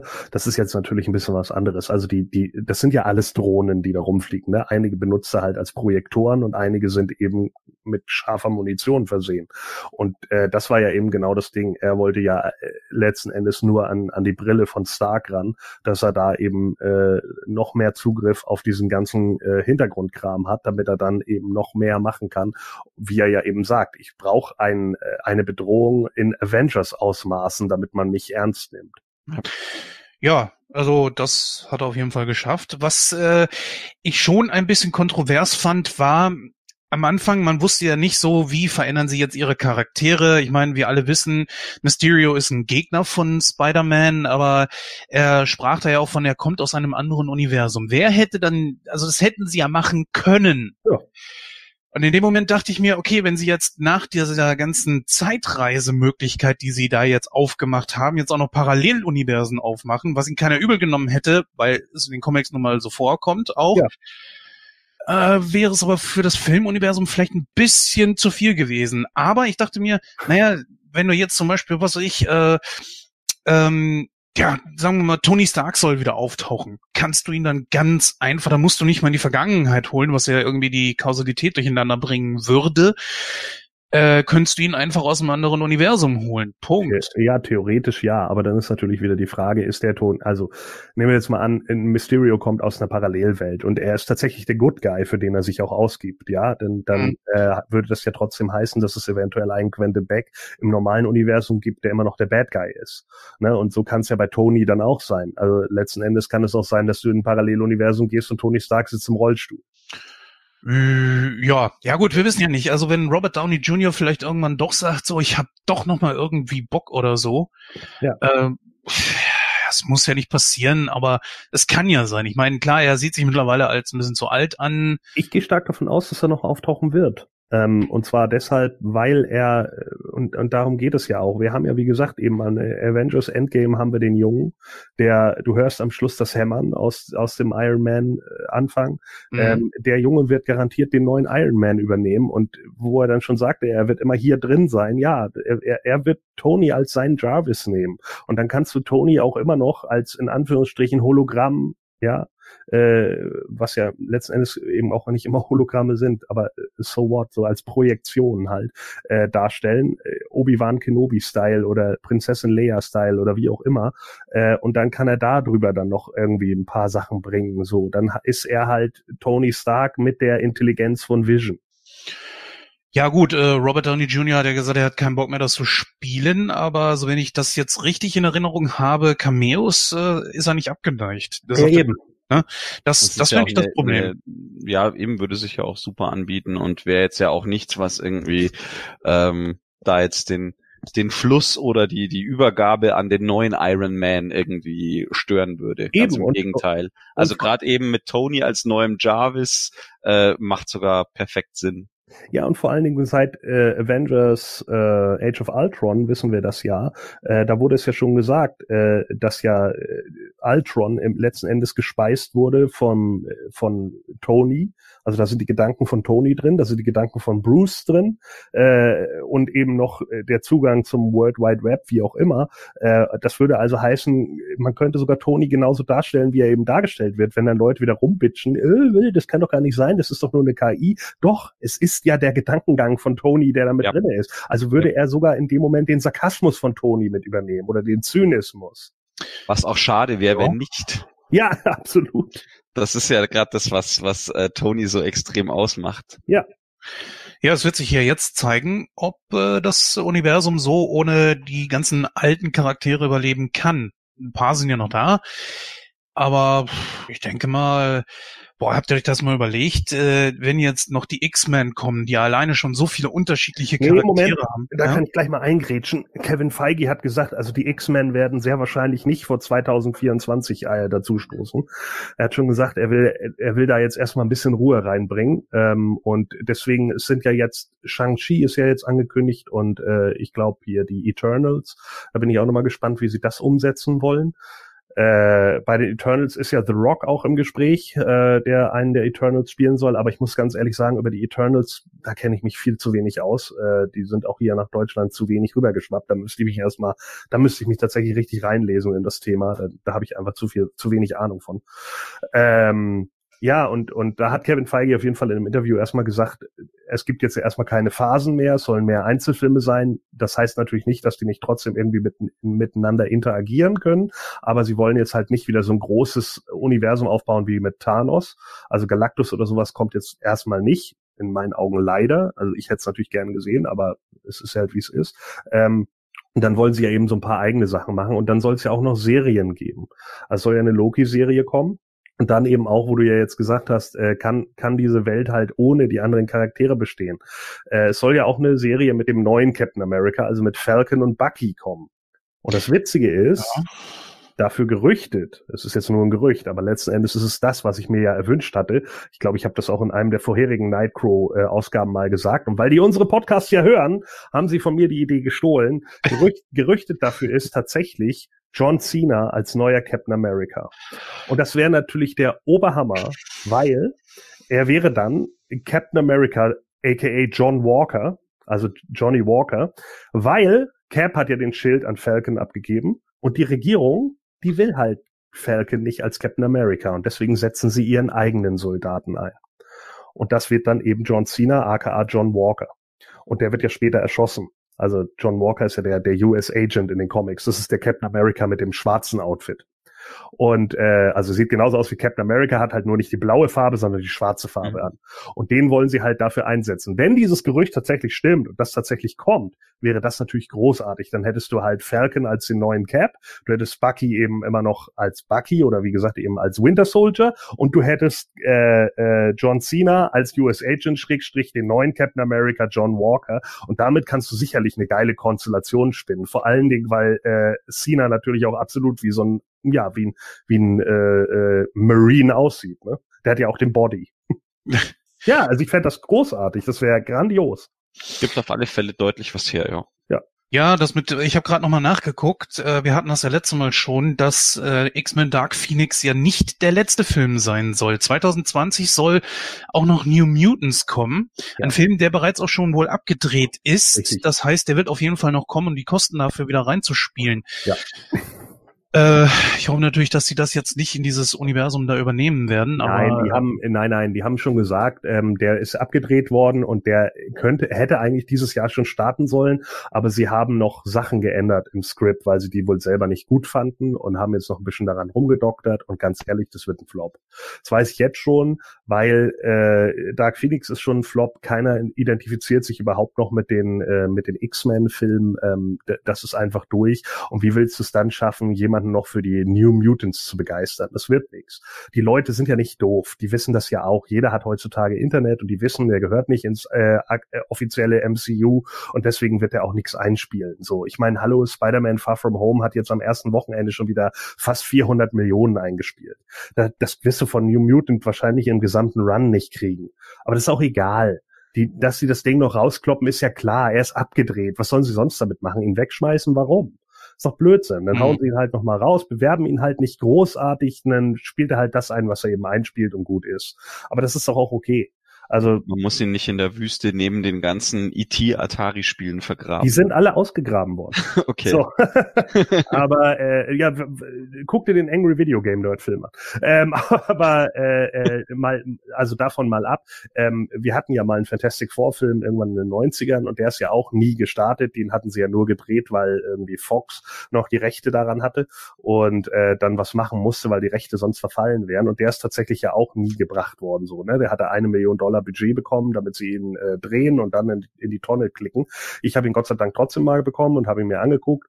War ganz okay. Also für die 90er vollkommen in Ordnung. Hätte der Pilot für eine Serie sein können. Also hätte man was draus machen können, hat man aber nicht. Und ich glaube, sowas macht Disney nicht mehr. Wenn sie die Kohle dafür jetzt auch ein Stück weit äh, investiert haben in Schrägstrich Fox, dann hauen sie das Ding auch noch raus. Und pff, so what? Tut keinem weh. Und wenn er nix wird, wird er halt nix. Dann lässt man es halt äh, auf der Bank. Ja, äh, ich gebe dir da vollkommen recht, um nochmal auf die X-Men zurückzukommen. Das Problem ist ja auch, dass du mit New, New, New Mutants auf jeden Fall Charaktere mit dabei hast, die noch nie großartig irgendwo aufgetreten sind oder vielleicht mal irgendwo im Hintergrund oder so. Ich habe keine Ahnung. Ich habe gerade mal geguckt, wer alles dabei ist. Magic, Wolfsbane, Cannonball, ja, Mirage. Genau, das ist also ja, äh, die absoluten, die absoluten Kassenschlager der X-Men. Ja, ich meine, äh, eine Zeit lang, äh, auch da muss man wieder, man muss ein bisschen fair bleiben. Also äh, Cannonball, Wolfsbane und so, das sind schon geile Charaktere gewesen, so ist ja. nicht. Äh, gerade in den 80ern, ähm, ja, Moment, also gerade in den 80ern haben die auch gute Comics verkauft. Die haben ihre eigene Serie immerhin bekommen, ne, weil sie sich so gut verkauft haben. Das lag einfach daran, dass die X-Men in einem Hype waren und man hat sie sinnvoll eingeführt. Es war halt eben nicht so eine Nummer mal von wegen, ja, wir machen das jetzt einfach mal und fertig, sondern man hat Charaktere gebaut, die äh, neu an der Akademie von Professor Xavier waren, äh, die großgezogen wurden und man hat sie langsam über die X-Men-Comics eingeführt. Und die Leute, den Leuten sind die ans Herz gewachsen. Und warum? Weil es gut geschrieben war. Genau darum geht's. Ne? Das ist das, ja. was ich vorhin schon gesagt habe. Du musst es einfach gut schreiben. Und dann waren die Leute hin, hinterher hinten dran. Cannonball als der Heißsporn, der immer nach vorne geht mit seinen Segelohren und keine Ahnung, ja. Und dann eben Wolfsbane, die das Problem mit, mit ihren Eltern hatte und wie auch immer so und keine Ahnung, Sunspot müsste da dabei gewesen sein, damals bei den New Mutants und so. Die waren alle, äh, äh, waren alle schon ziemlich, äh, äh, Wolfsbane müsste äh, Rani, Rani oder so geheißen haben. Also äh, wäre in dem Moment ja dann auch diverse, ne, weil sie, glaube ich, ich, äh, ursprünglich Mexikanerin ist oder so. Ähm, also da wären auf jeden Fall äh, eine Menge, Menge Sachen schon drin. Wenn man die richtig dann auch aufbaut über andere Filme, dann mhm. funktionieren die auch. So, jetzt ist natürlich wieder die Frage, schafft man das äh, mit so einem Einzelfilm? Nee, Marvel kriegt das vielleicht hin mit einem Guardians of the Galaxy. Ob ein Fox das hinbekommen hat mit den New Mutants, wage ich mich jetzt, äh, wage ich erstmal zu bezweifeln. Dafür muss man die Charaktere halt langsam einführen. Das wird wahrscheinlich nichts. Das ist ja auch so eine Sache, das ist ja zum Teil bei etablierten Charakteren schon so passiert, dass sie mir persönlich jetzt da schon irgendwie in den Filmen ziemlich lame bis nichtssagend drüber gekommen sind. Also ich habe jetzt natürlich auch nicht mehr alles wirklich im Kopf, aber mich hat's halt schon immer gestört, zum Beispiel, also gerade so ein Charakter wie Psylocke, was ein unheimlich cooler Charakter ist, auch in den 80ern und 90ern in den X-Men-Comics auch deutlich präsent war, ähm, ja, erstmal in, in Last Stand äh, gar nicht erkennbar, dann mal kurz von, von Phoenix irgendwie äh, zerlegt in, in, in uh, A Wink of an Eye und in ja. Apocalypse dann als, als Bösewicht äh, sozusagen als eine als eine der der vier apokalyptischen Reiter von von Apocalypse. Also das war halt auch schon irgendwie komisch oder dann auch äh, ja Gambit ist mir irgendwie in den Filmen immer so suspekt vorgekommen beziehungsweise war halt für mich nicht so wirklich präsent, wie ich ihn gerne ja. gehabt hätte.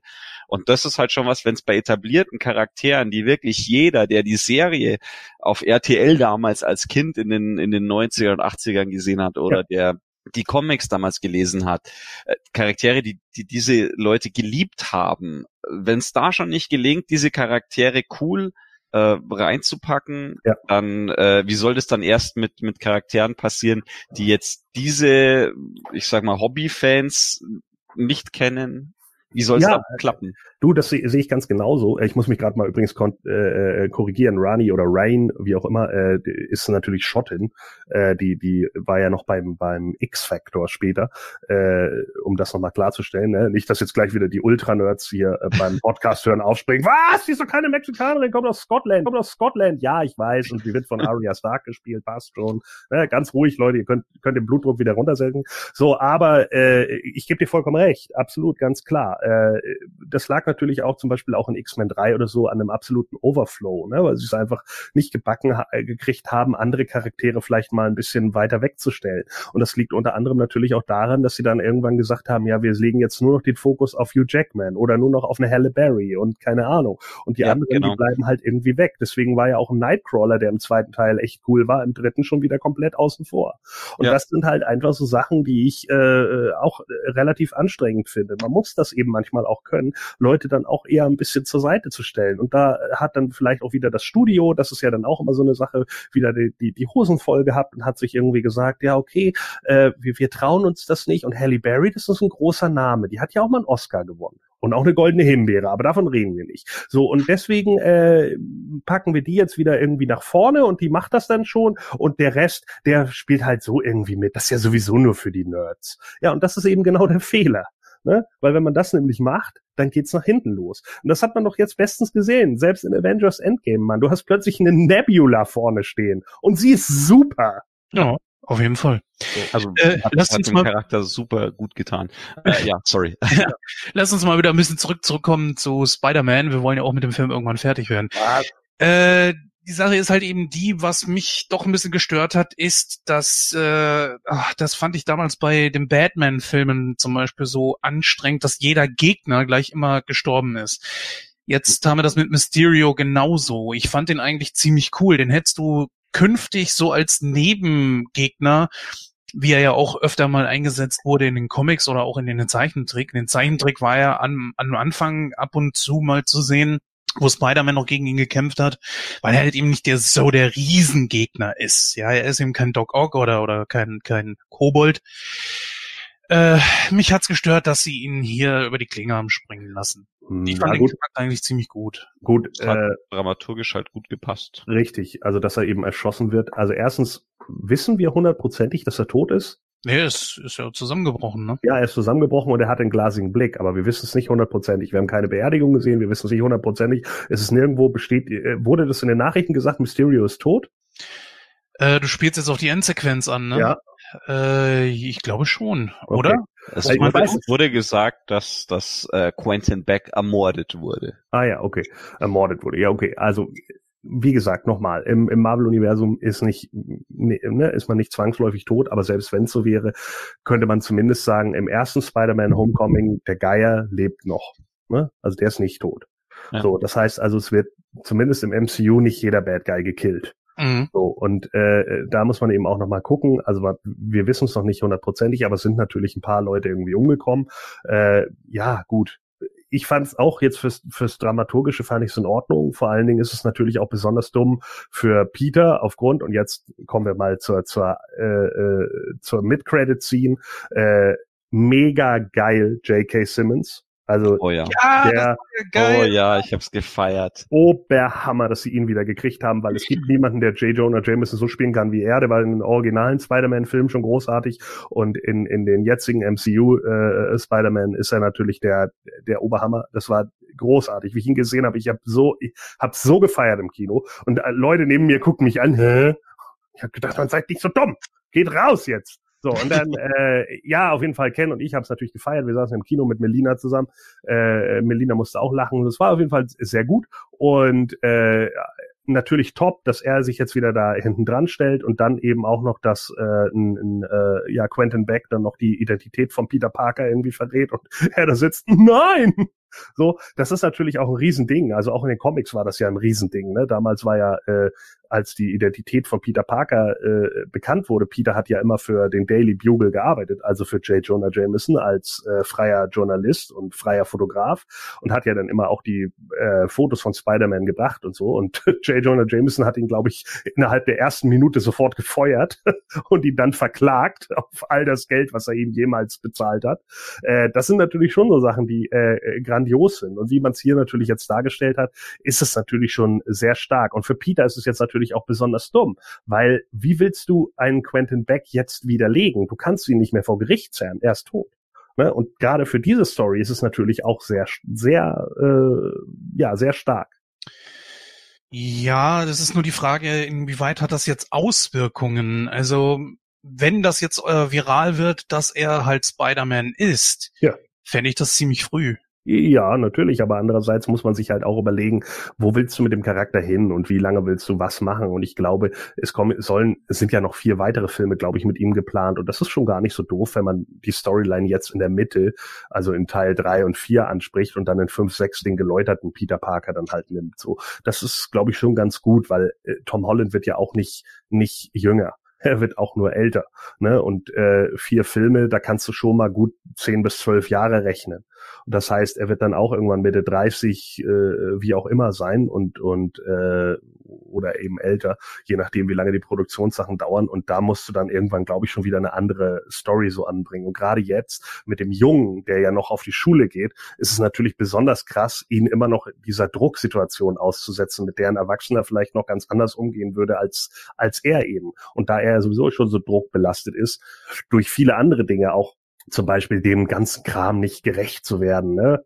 Ein Stück weit Ich Angst. gerade hier druckbeladen, ja, pubertierender Teenager ist klar, ne? Ja, das auch. Das, das ja sowieso. Das sehen wir ja in der Geschichte mit MJ. Aber eben auch mit diesem, naja, mit, mit dieser Sache, was in ihn gesteckt wird, was eben auch ein Happy und so mit ihm besprechen. Ne? Äh, ja, also nicht, nicht Happy mit dem Einhorn, sondern Happy Hogan. Äh, Ja. Die dann übrigens, äh, da muss ich auch wieder schon wieder, äh, nochmal kurz digress. Äh, witzigerweise Happy Hogan, äh, Crusher Hogan. Das Poster war im Hintergrund. Habt ihr das gesehen in der Highschool? Nein. Das war der, Nee, das war der Wrestler, gegen den Spider-Man in den Comics angetreten ist, der äh, letzten Endes Bonesaw McRaw, der vom Macho Man verkörpert wurde in den Originalfilmen, äh, vor- also von Anfang 2000. Das war ja ursprünglich äh, äh, Crusher Khrushchev und Crusher Hogan, das Bild war im Hintergrund. Also nur mal so, ne? Also wieder so ein, so ein, so ein Gimmick-Gag. Die- Egg. Für die, genau, ein Easter Egg für die Fans im Hintergrund. Fand ich witzig. Also deswegen nur so. Ja, das ist mir echt nicht aufgefallen. Ja, immer Okay. mal in die Hinter ihr müsst immer in die Hintergründe gucken. So, ne? Das war witzigerweise auch bei Ja, der mir, ist, mir, ist der, mir ist der Thai Advanced aufgefallen in Peters Regal, ähm, Ja, aber sonst, Genau. Also musst du immer, also man muss wirklich immer gucken. Ich glaube, man muss Filme auch zwei, dreimal gucken, damit man es dann alles sieht, ähm, weil einem nicht immer alles sofort auffällt. Aber ich gucke mittlerweile so häufig schon in die Hintergründe, weil ich immer weiß, da, da hängt irgendwo was. Bei Daredevil hatten sie es ja auch, ne? Morales versus Parker, der Boxkampf. Mike Morales gegen Peter Parker, super. Also das, waren, das sind natürlich immer so Gags, die sie mit einbauen. Also das fand ich äh, äh, schon ganz gut, aber eben auch hier so wie Happy Hogan auf ihn äh, einredet und dann eben äh, ihm klar macht, ja, Tony hat eine Menge in dich reingelegt, aber eben weil du bist, wie du bist und nicht, weil Leute irgendwas in dir sehen, was du sein sollst. So. Und das hat er ja erst, was weiß ich, in der Tulpenszene in den Niederlanden irgendwie verstanden. Ne? Ja. Übrigens eine sehr, sehr witzige Szene, so kann ich mal ihr Handy haben. Ja klar, ihr seid alle so nett. ja, so, so, Ja, sind geil. unsere, so sind unsere Nachbarn aus den Niederlanden, Ja. lauter liebe Leute. Ja Das, gut, ist ja auch klar. ne? Nee, aber das, das ist schon, schon cool gemacht gewesen. und warum aber, sind die alle ähm, so nett? Drogen! Ja, das natürlich, natürlich. Äh, Junge. Nein, ähm, aber das, das wollte ich auch nochmal ansprechen jetzt, weil du das mit dieser, mit dieser äh, Drucksituation und allem ähm, auch bekräftigt hast. Also das ist auch genau das, warum ich zum Beispiel die äh, Spider-Man-Trilogie mit Tobey Maguire so geil fand. Einfach weil, gut, ich bin da vielleicht zu sehr irgendwie ein Fanboy von dieser Trilogie, aber ich finde, das hat auch genau diesen, diesen krassen Zwiespalt von Peter gezeigt. Und dort wären ja eigentlich noch weitere Filme auch geplant gewesen. Dann hat er zumindest MJ gegenüber sein Inkognito ja, äh, ich glaube auch Ende des zweiten Films irgendwie fallen gelassen. Ähm, aber das ist ja auch so genau dieses Ding, ähm, die, diesen Plot, also dass das Spider-Man oder Peter Parker enttarnt wird.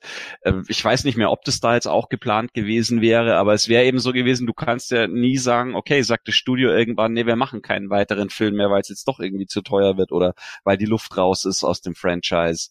Also nicht umsonst hat man bei Spider-Man auch so oft neu angefangen jetzt. Ja, äh, genau, das ist das eine, aber das andere natürlich auch, weil auch, auch bei Spider-Man 3 war halt wieder das Drehbuch zu beschissen und zu überladen. Ne?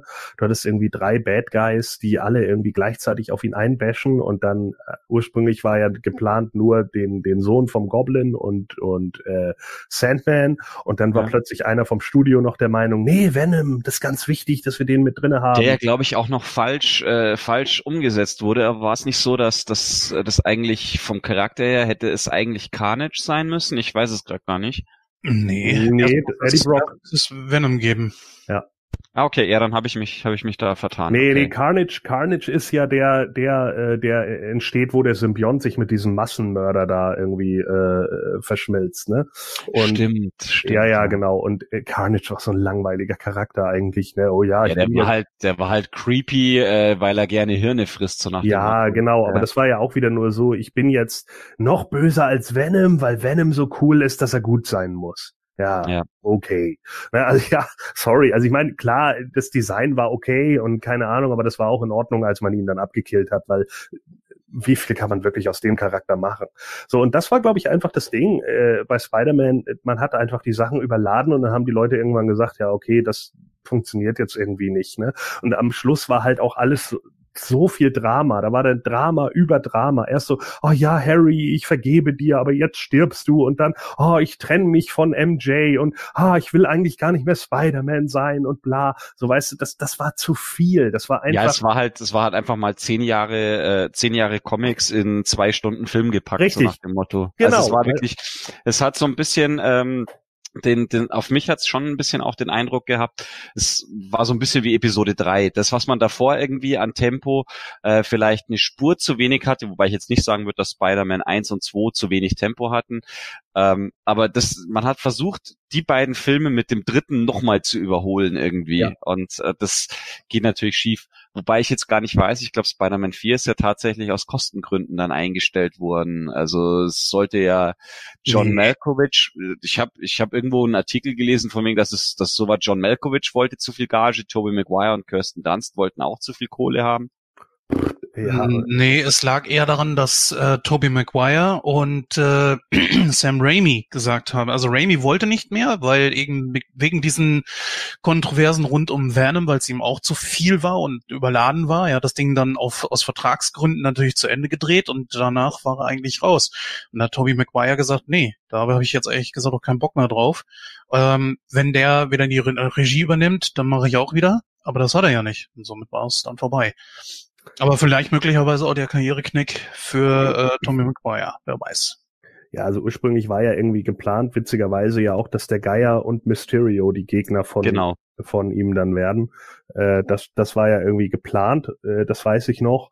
Und äh, ja, Raimi hat sich, war das nicht so, dass Raimi sich mit den äh, mit dem Studio zerstritten hatte? Ich meine, dass es deshalb auch nicht dazu gekommen ist, dass dann nämlich er gesagt hat, ja, nö, äh, so und so, wie ihr das jetzt wollt, dann mache ich's nicht.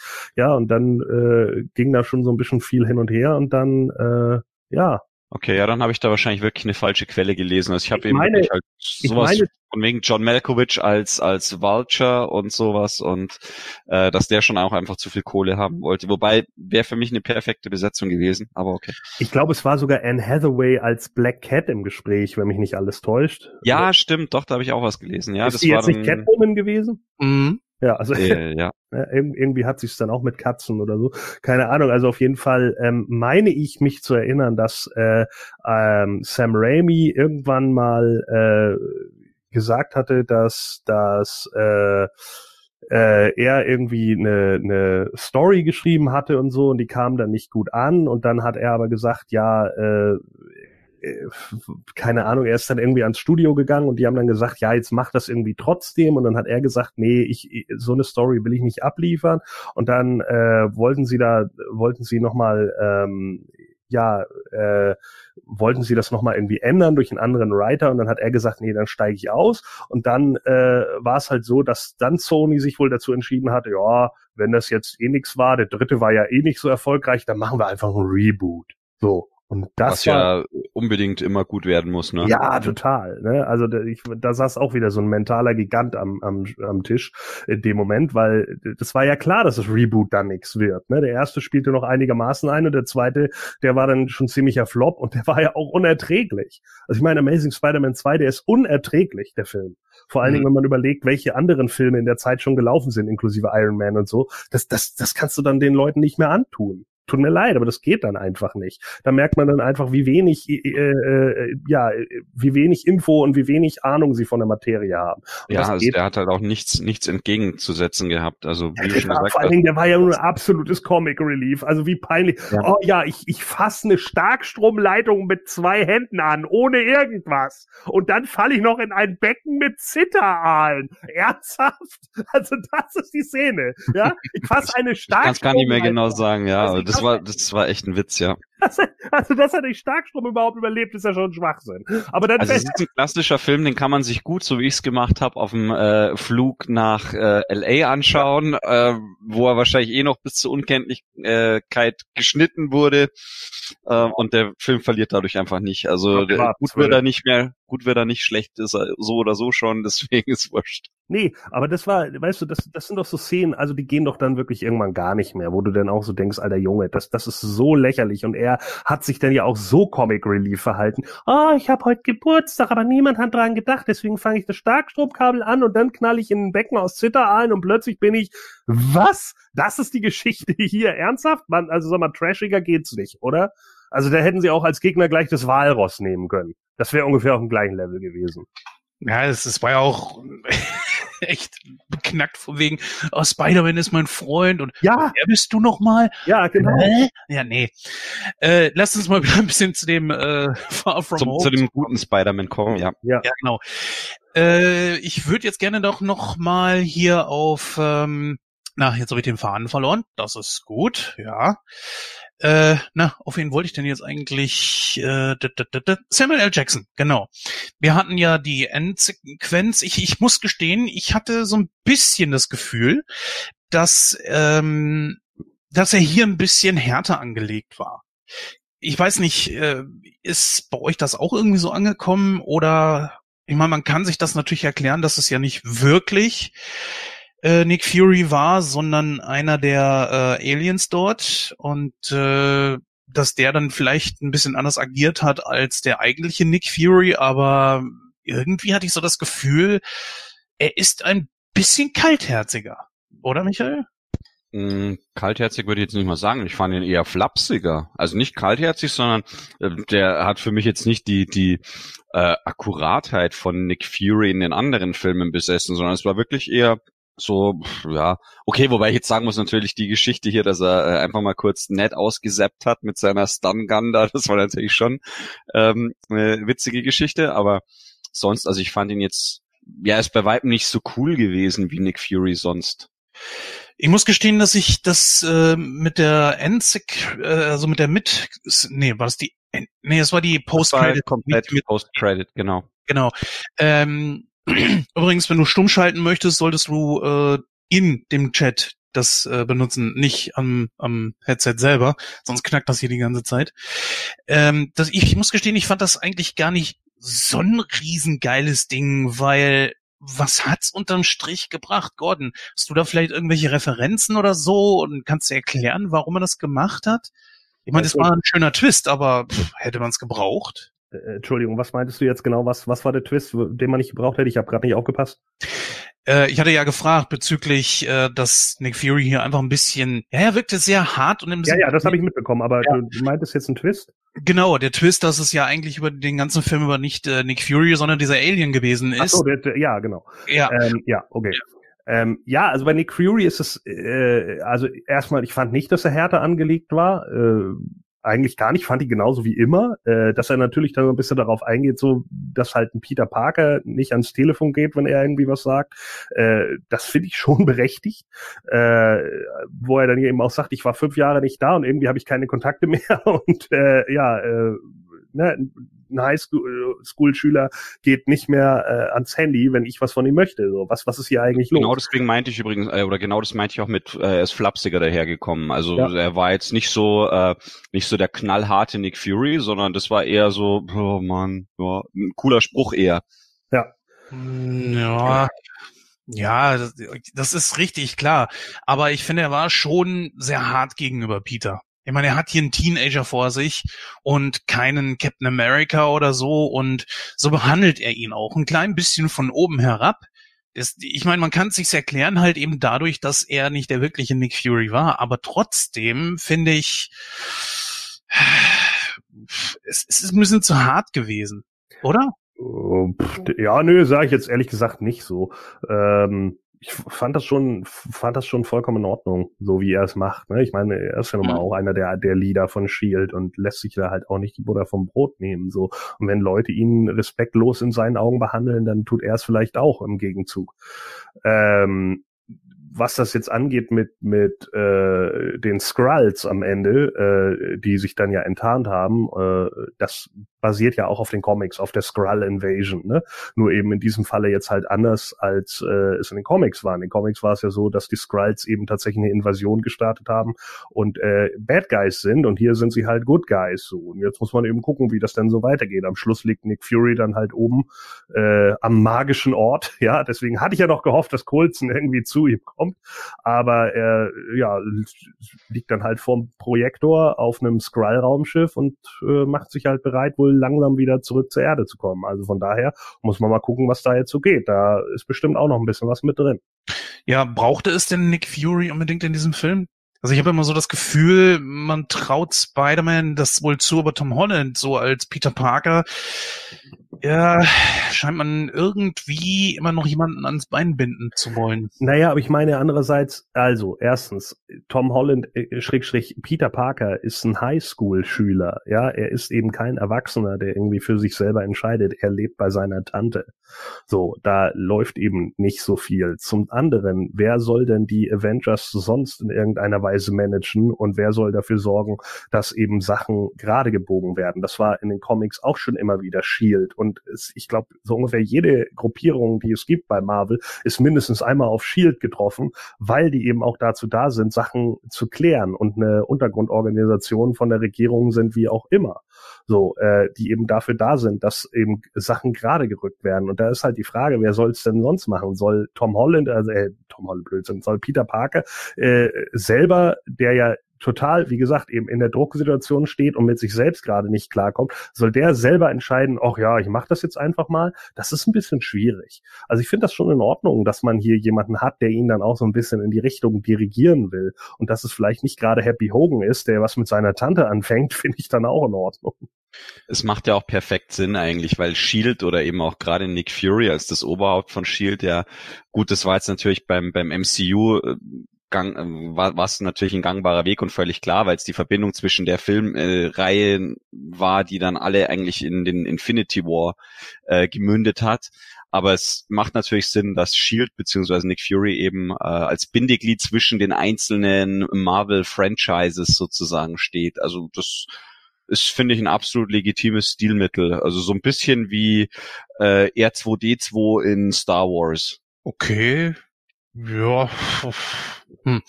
Äh, gehen wir nochmal auf die Story an sich ein. Äh, Michael, ist dir irgendwas aufgefallen, was dir sauer aufgestoßen ist, wo du gesagt hast, nee, das ist nicht so gut gewesen oder möchtest du irgendwas sehr, sehr positiv hervorheben? Hm, also an der Story selber ist mir jetzt nichts aufgefallen, was ich so negativ fand, aber was mich ein bisschen gestört hat, war das äh, Location ja, die, die, die Location-Wahl zum Teil. Also klar, sie haben an echten Orten gedreht, das erkennt man. Also ich meine Tower Bridge, Karlsbrücke und so weiter. Ähm, aber dieses Hotel in Venedig, das so absolut nicht italienisch gewirkt hat, also wer von uns schon mal in Venedig war, der wird das bestätigen können. Es war halt ein schäbiges amerikanisches Hotel. Das hatte nichts mit Venedig gemein. Und äh, ja, nett war es eigentlich eher mit dieser Szene in, in Prag. Ich habe die Karlsbrücke, glaube ich, noch nie so leer gesehen. Ähm, ja, wie gesagt, also es waren halt tatsächlich sehr amerikanische äh, Örtlichkeiten, also für die Innenaufnahmen, äh, wo sie eben gedacht haben, ja, ja, da glaubt jetzt jeder sofort, das ist äh, super authentisch äh, aus dieser Stadt.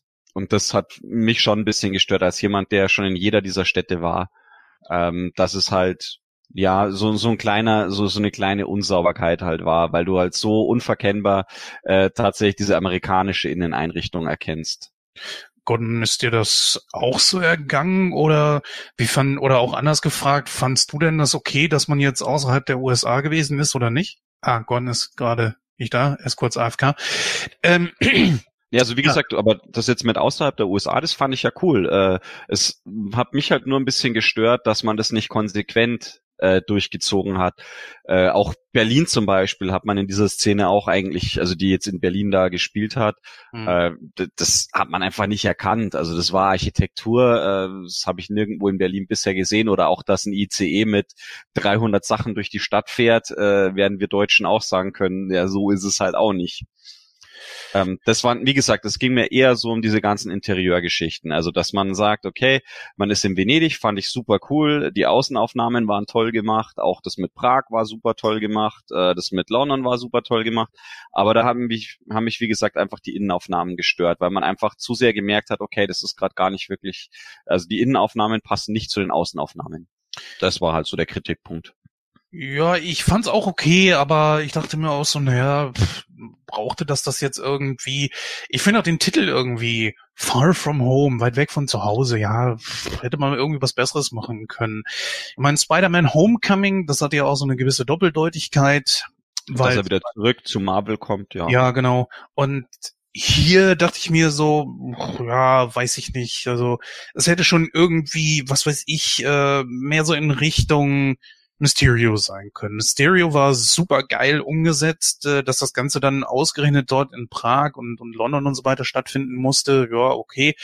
Ich fand es auch cool, diese ganze äh, Szenerie, die er aufgebaut hat, dass man ihn jetzt erstmal als Helden sieht und so weiter. Und ich fand auch super, dass er selber sein eigenes Kostüm da als irgendwie lächerlich bezeichnet hat, äh, obwohl es ihm super gestanden hat. Äh, und dass er selber so eigentlich auch, ja, weniger eher ein Kostüm trägt, als, als dass das Ganze dann äh, so eine Art Simulation ist, obwohl es dieses Kostüm ja zumindest gab. Zumindest ohne diesen, diesen Effekten unter dem Goldfischglas. Ich gebe ja. zu, ich, ich habe echt gedacht, es wird nicht funktionieren mit diesem Goldfischglas da auf der Birne, aber es war in Ordnung. Ich, ich war echt überrascht. Ähm, das hat schon super, super funktioniert. Also das hätte jetzt gar nicht so, wäre ich gar nicht so kritisch gewesen.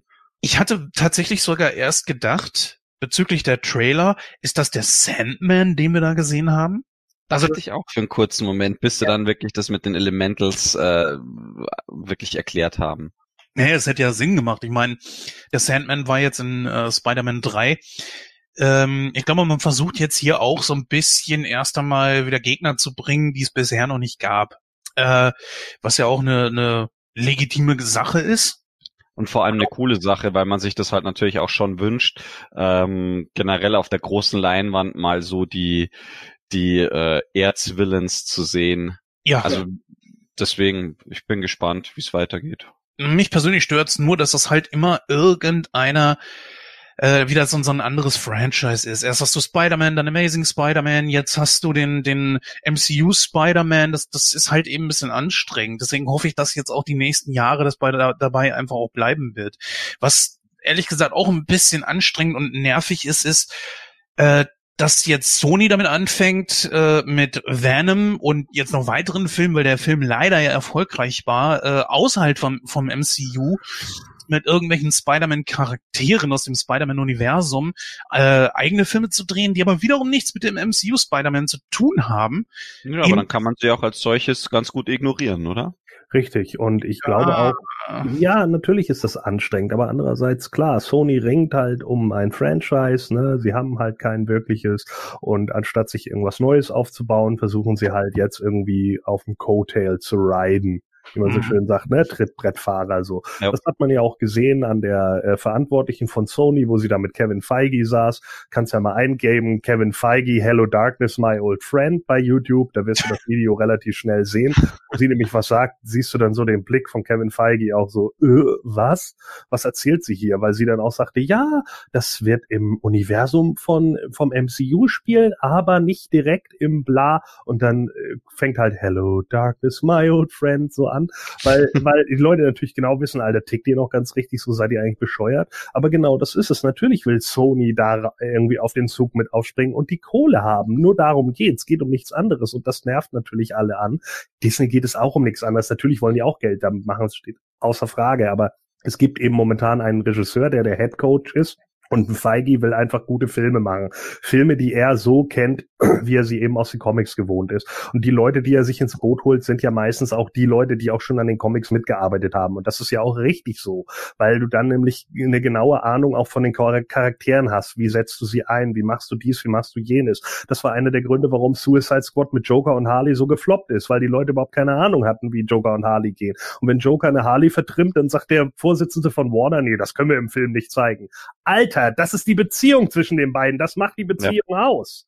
So. Und die anderen Leute, äh, ich glaube, du hattest es vorhin so äh, nett genannt, die jetzt so die, die, die Part-Time-Fans sind, die finden alle Joker und Harley geil, weil sie sagen, oh ja, Harley ist genauso verrückt wie ich. Und ich will ja. auch so einen verrückten Freund haben wie den Joker, weil dann sind wir, ich bin dann hübsch und wir sind beide total verrückt. Ja, ihr habt nicht verstanden, dass diese Beziehung komplett toxisch ist. ja. ja. Genau darum geht's. Aber das ist eben das, was die Fans dann sehen. Und das ist auch sowas, was so ein Warner-Vorstand sieht. Und das ja, ist den Leuten würde ich dann mal nahelegen, dass sie sich mal die Folge von Rick and Morty mit der Co-Abhängigkeit anschauen. Genau. Genau sowas, ne? Das ist eben genau so ein Punkt und und äh, da das das ist eben das, was sie dann eben nicht verstehen, aber das ist dann eben das ist dann Pop Art und da das ist so wie mit den Surfern, die den Silver Surfer als Image hatten auf ihren Surfbrettern in den 80ern, aber nie einen Silver Surfer Comic in der Hand hatten. Ja. Die finden halt die finden halt das Outfit cool und so ist es bei den Mädels ja auch. Sie finden Harley Quinn sieht hot aus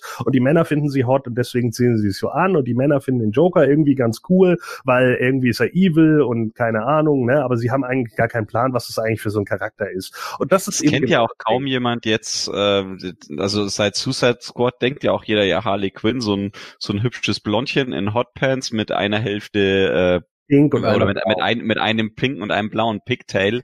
Ja. Äh, und dann zeigst du ihnen das Urbild von Harley Quinn mit ihrem Anzug und ihrer Maske und dann ja, sagt jeder, wer genau. ist denn das? Ja, genau. Und dann äh, richtig so. Und äh, die Harley Quinn ist aber die, die damals in dem Batman Animated Series overgegangen ist. Ne, so ist es nun ja. mal so. Und deswegen gibt es überhaupt nur die Margot Robbie Harley Quinn, so weil diese Harley Quinn, die, die, ja, has paved it, ja, so einfach ist es so. Ja. Und sie hat halt den Grundstein gelegt. So sieht's nun mal aus. That's it. So und das verstehen halt viele Leute nicht und deswegen gehen so viele Sachen da irgendwie nach hinten los. Und ja, ich kann dich vollkommen verstehen, Jens. Es nervt halt, dass Hollywood das immer so macht, aber genau darum geht's. Es ist nun mal einfach Kapitalismus pur. Sie wollen einfach die Kohle machen und es ist ihnen scheißegal mit welchen Mitteln. Dass es dann meistens nach hinten losgeht, weil die Fans natürlich selber merken, okay, das ist alles nur aufgesetzter Scheiß. Ja, das sehen die Leute dann nicht. Sie versuchen es zumindest. Und jetzt hat Venom funktioniert, weil die kleinen zwölfjährigen Jungs ihn toll und interessant fanden. Aber warten wir erstmal den zweiten Teil ab und dann gucken wir mal, ob es dann wirklich noch so gut läuft. Weil Venom war immer ein beliebter Charakter. Er hat ein beliebtes Design und da ist dann halt die Frage, Frage, ob das dann tatsächlich so hinhaut. Und nur weil Venom funktioniert hat, heißt es noch lange nicht, dass jetzt, was weiß ich, ein Craven der Jäger als Film funktioniert, noch viel weniger als ein Michael Morbius, den sie ja jetzt angeblich auch noch angekündigt haben, oh, äh, was ich auch oh an, Gott. Ja, ne, und das ist ja so Michael Morbius, der der Vampir des des des Spider-Man-Universums. Das, ich glaube nicht, dass das was wird. Also das ist auch ein viel zu tragischer Charakter in meinen Augen. Also das wäre so, so ein Film, den müsstest du mindestens ab 16 machen, um wirklich mal darzustellen, wie abgefuckt der Charakter eigentlich ist. Äh, den könnte man zum Beispiel gut in einem Zug mit Blade oder sowas bringen. Ähm, aber ich glaube nicht, dass es funktioniert, vor allen Dingen nicht, wenn du keinen Playoff hast, ja, keinen Charakter, mit dem du dich identifizieren kannst. Und wenn jetzt, jetzt kommt ja ein Joker-Film, ne, von, von DC. Ja, da haben wir auch ein gutes Beispiel dafür. Ja. Habe so. ich auch schon den Trailer gesehen. Ja. Richtig, so. Und da ist jetzt wieder die Frage, da, einige von den Fanboys wichsen sich natürlich tierisch ein da drauf. Entschuldigung, selbst befriedigen sich natürlich ein da drauf. Und, äh,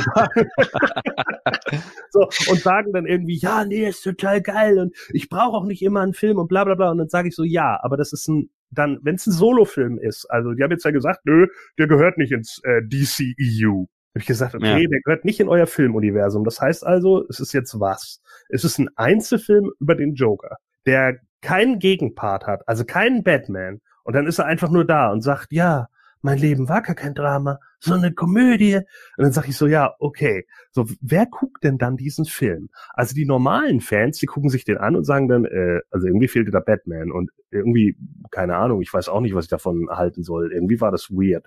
Und die ganzen Fanboys, die rödeln sich ein und freuen sich dann und sagen, yay, aber das, damit kriegst du die breite Masse nicht, das garantiere ich nicht. Nee, das kannst du knicken. So, genau. Und dann wird der Film nämlich ein Flop und dann sagen sie, ja, jetzt machen wir nicht mehr weiter. Und dann können die Fanboys nämlich wieder heulen gehen, weil dann wird es nämlich nichts. Also kannst nur hoffen, dass die Leute tatsächlich alle noch so angefixt auf DC sind, dass sie sich jetzt den Joker-Film angucken. Aber wenn das nicht passiert, dann geht das total in die Binsen. Und dann können wir nur hoffen, dass Sony daraus ihre Schlüsse zieht und sagt, okay, einen Film nur über einen Villain zu zeigen, der gar kein Playoff hat, nämlich keinen Good Guy, der gegen ihn steht, das lassen wir mal lieber. Und da fallen nämlich solche Filme wie Craven etc. weg. Und vielleicht kann dann nämlich das MCU auch zu denen sagen, alter Leute, wisst ihr was, wir zahlen euch noch mal ein bisschen Geld, wir haben's ja, wir nehmen jetzt mal Craven zu uns, ne? Das wird jetzt mal Gegner von Tom Holland, passt schon. Ja. Oh, oh, oh. Naja. Ich muss gerade wieder an, ich muss gerade wieder an, an das äh, grandiose Zitat von, von Skeletor im äh, He-Man-Movie denken, als er gemeint hat, ja, erzähl mir von der Einsamkeit des Guten. Ja. Das ist tatsächlich, also ohne Gut gibt's kein Böse, ohne Böse gibt's kein Gut und so ein Film allein äh, einseited, one-dimensional kann nicht funktionieren. Absolut. Ja, die Stille äh, sagt mir, wir können jetzt auch langsam Richtung Ausgang gehen. Ähm, ich würde mal sagen, wir gehen zur Bewertung über. Äh, ja, ihr wisst ja, wie es funktioniert. Äh, Gordon kann dann gerne mal anfangen. Dann lass mal hören. Wie bewertest du den Film? Ja, also äh, viele haben sich ja auch wieder gesagt, ja, der Humor, bla bla bla. Leute, äh, Spider-Man war immer so. Ne? Ja, also Spider-Man hatte immer den Humor, er hatte auch immer dumme Sprüche drauf so und Deadpool ist aus diesem Charakter entstanden. Deadpool ist die FSK 18 Version von Spider-Man. Weil auch einige wirklich im Kino gesagt haben, ja, das ist die FSK 12 Version von Deadpool. Da habe ich gesagt, nein, es ist genau andersrum. So, ja, weil Deadpool ist viel später entstanden als Spider-Man. Und Spider-Man hat die dummen Sprüche schon in den 60ern gemacht. So, Deadpool gibt's erst seit den 90ern. Wake up, people! So. Aber so ist es eben, ja, äh, das, das gehört halt mit dazu und der Humor, der gehört da mit rein. Wenn man das nicht mag und seine Superheldenfilme bierernst mag, dann muss man vielleicht tatsächlich irgendwie, keine Ahnung, DC gucken oder Kick-Ass oder sonst irgendwie was so. Ja, das, das sind dann halt die Filme, die man dann eher gucken muss. Da muss man sich halt düstere äh, Versionen von Superhelden angucken, wenn man sagt, nee, also mein Leben ist nur traurig. So, und dann äh, ist das so, ja, dann guckt man halt solche Filme. Dann ist Spider-Man nichts für euch. Ansonsten für die Leute, die sich natürlich damit abfinden können, die sich auch mit dem Marvel-Humor äh, abfinden können, ich fand den vollkommen in Ordnung. Ein, zwei Witze mit den Lehrern hätte man sich schenken können. Ja, also die Lehrer waren ja wirklich so gut wie in jeder Szene goofy. Äh, das halte ich wieder so für, für ein bisschen sehr arg Comic Relief, aber mhm. ne, also es war klar, dass dem Lehrer der, die Kamera ins Wasser fällt und so. Äh, ja, also da sind so ein, zwei Szenen, wo ich auch gesagt hätte, ja, schneid das mal raus. Aber ansonsten passt das schon. Äh, die Blondine, die wir da gesehen haben auf der Raststätte, die Möglichkeit ist da, dass es die neue Black Widow ist. Äh, das ist also schon mal ganz interessant, wenn man die äh, tatsächlich mit rübernimmt.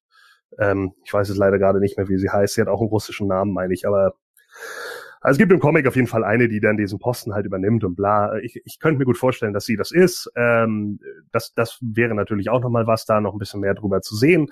Ähm, Quentin Beck fand ich stark als Gegner. Es war grandios in Szene gesetzt, wie sie, wie gesagt, nochmal die Rückblenden hatten, wo er da im Hintergrund von Starks Präsentation steht. Nochmal die Rückblende auf Iron Man 1, wo Obadiah seinen Henchman da angeschrien hat und so. Das fand ich schon sehr geil. Ich hätte das sogar noch ein bisschen cooler gefunden, wenn man das bei zwei oder drei von den anderen Charakteren auch noch gemacht hätte. Dann wäre das Bild so richtig rund, dann hätte es einen richtigen Gänsehautmoment gehabt. So, das fand ich also sehr stark. Ich finde es immer gut, wenn wenn sowas funktioniert und auch ineinander passt, so, dass man das auch versteht, woher es kommt. Das fand ich schon sehr gut gemacht.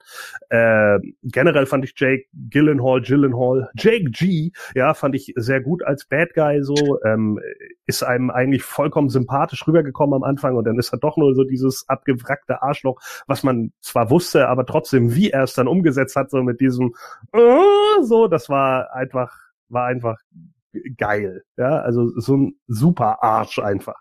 Wo, wo er ihm die Brille überschrieben hat, da wusste ich schon so, nein, das geht schief. Nein, das ist dumm. So, und das, das fand ich richtig gut und ich finde es immer gut, wenn, wenn äh, Bad Guys dann eben auch so eine Hintergrundgeschichte haben. Äh, viel besser, als wenn das alles immer nur so platt ist.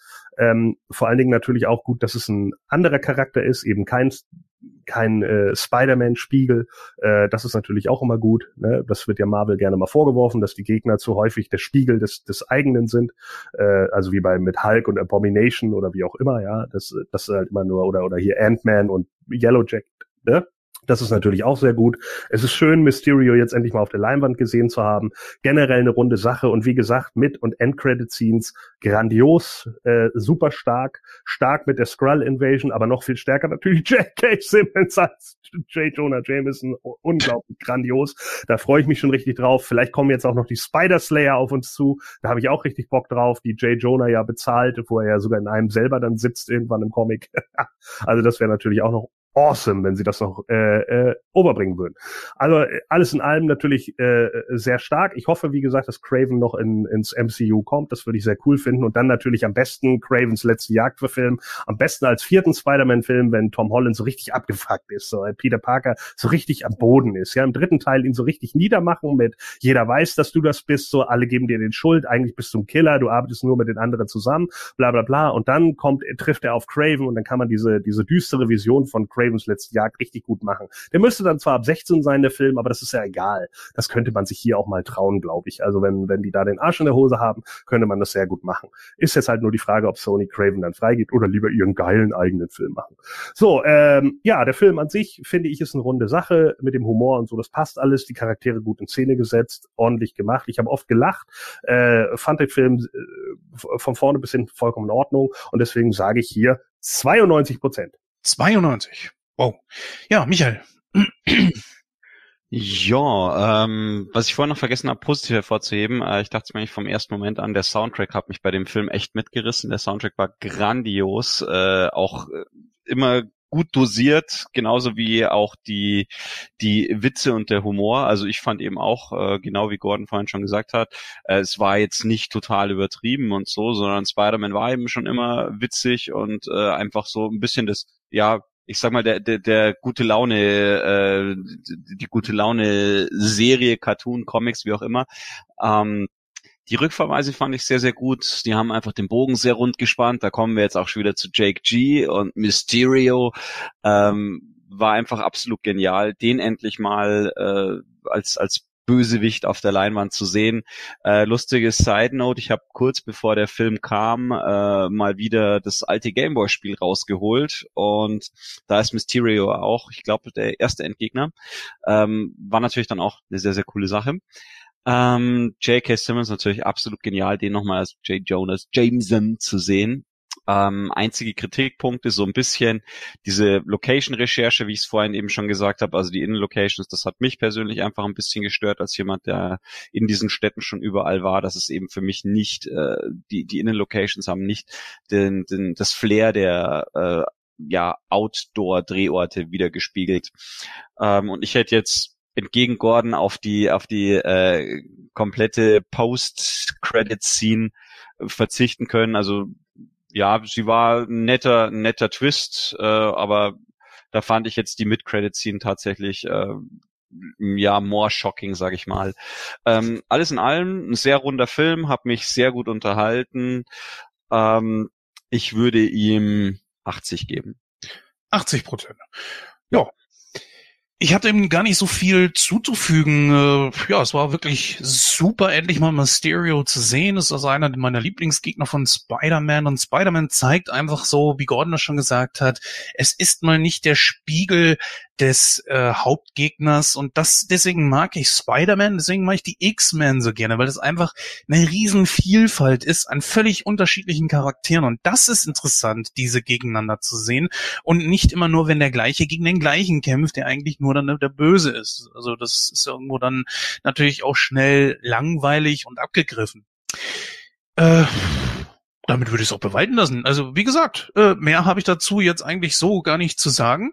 Wir kommen auf eine Gesamtwertung, wenn ich jetzt 84 Prozent gebe, von 85,333 Prozent äh, Periode, also 85 Prozent abgerundet und das ist ein sehr gutes Ergebnis. Ja, wir hören uns dann gleich bei der Verabschiedung. So, liebe Hörer, die Ausgabe 127 neigt sich nun dem Ende entgegen. Äh, wir gehen jetzt quasi in diese kleine Sommerpause. Für euch gibt's trotzdem das Sommerspecial mit der Ausgabe Nummer 128. Da arbeiten wir auch schon dran. Die werden wir auch schon diese Woche für euch aufnehmen. Das heißt also, die Pause wird für euch ein bisschen versüßt dadurch. Natürlich könnte es hier und dort auch mal wieder eine neue Sneak Week geben. Also das ist alles so im Bereich des Möglichen. Äh, ich danke meinen beiden Talkern heute, dass Gordon endlich mal wieder mit dabei war. Also ist ja auch unerlässlich mit seinem Wissen über die ganzen Superhelden und so weiter bereichert er jede Rezension über diese äh, über das MCU oder auch DCEU. Das ist eigentlich vollkommen egal. Ähm, ja, deswegen war es gut, dass er heute wieder mit dabei war. Danke an dieser Stelle und vor allen Dingen natürlich auch danke an äh, den Michael, der ja, so wie ich das verstanden habe, äh, ich glaube, sämtliche Geschwindigkeitsrekorde in Bayern aufgestellt hat, um schnell zum Talken zu kommen. Ähm, ja, an dieser Stelle macht's gut, tschüss und bis dann. Ja, vielen lieben Dank, dass ich dabei sein durfte bei einem äh, ja absoluten Blockbuster-Movie. Ähm, deswegen ja, vielen lieben Dank Jens für die Einladung. Ähm, Danke auch, Gordon. Es war mir ein Fest, ähm, mal ein wirklich breites Spektrum an äh, Comic-Expertise hier nochmal äh, sozusagen als Sum-Up zu bekommen äh, und jede Menge Nachhilfe. Und es hat mir unheimlich viel Spaß gemacht, mit euch beiden so einen coolen Film zu rezensieren. Ja, äh, tschüss, bis dann. Ja, dann äh, solltest du meinen Kumpel Ken nicht erleben. Äh, der hat nämlich noch eine ganze Wohnung voll mit Comics stehen und der kann dir nämlich noch alles sagen, inklusive äh, Blutgruppe der einzelnen Leute. und wer, wer, wer, wer mit wem mal wann was hatte. Also das, äh, der ist da wirklich noch das äh, deutlich wandelbarere Lexikon. Das Witzige ist halt, dass er mir auch sehr viel Input gegeben hat, dass ich dann einfach nur bei mir abgespeichert habe. Äh, so funktioniert der Auti-Teil meines Gehirns und ja, ist, ist dann eben so, wie es ist. Ja, äh, wir gehen jetzt ja erstmal in eine kleine Sommerpause, also da kommt natürlich trotzdem ein bisschen Content, aber ich werde dann auch erstmal äh, ein bisschen in Urlaub gehen. Ich habe auch tatsächlich ab nächster Woche Urlaub, äh, was mal ganz schön ist, äh, dann auch ein bisschen frei zu haben. Also äh, wünsche ich euch dann schon mal ein paar äh, schöne Sommerferien. Und wisst ihr, äh, warum Kevin den äh, Deadpool nicht mit in den Spider-Man-Film genommen hat? Nein. Er war zu feigi. Oh. Und out.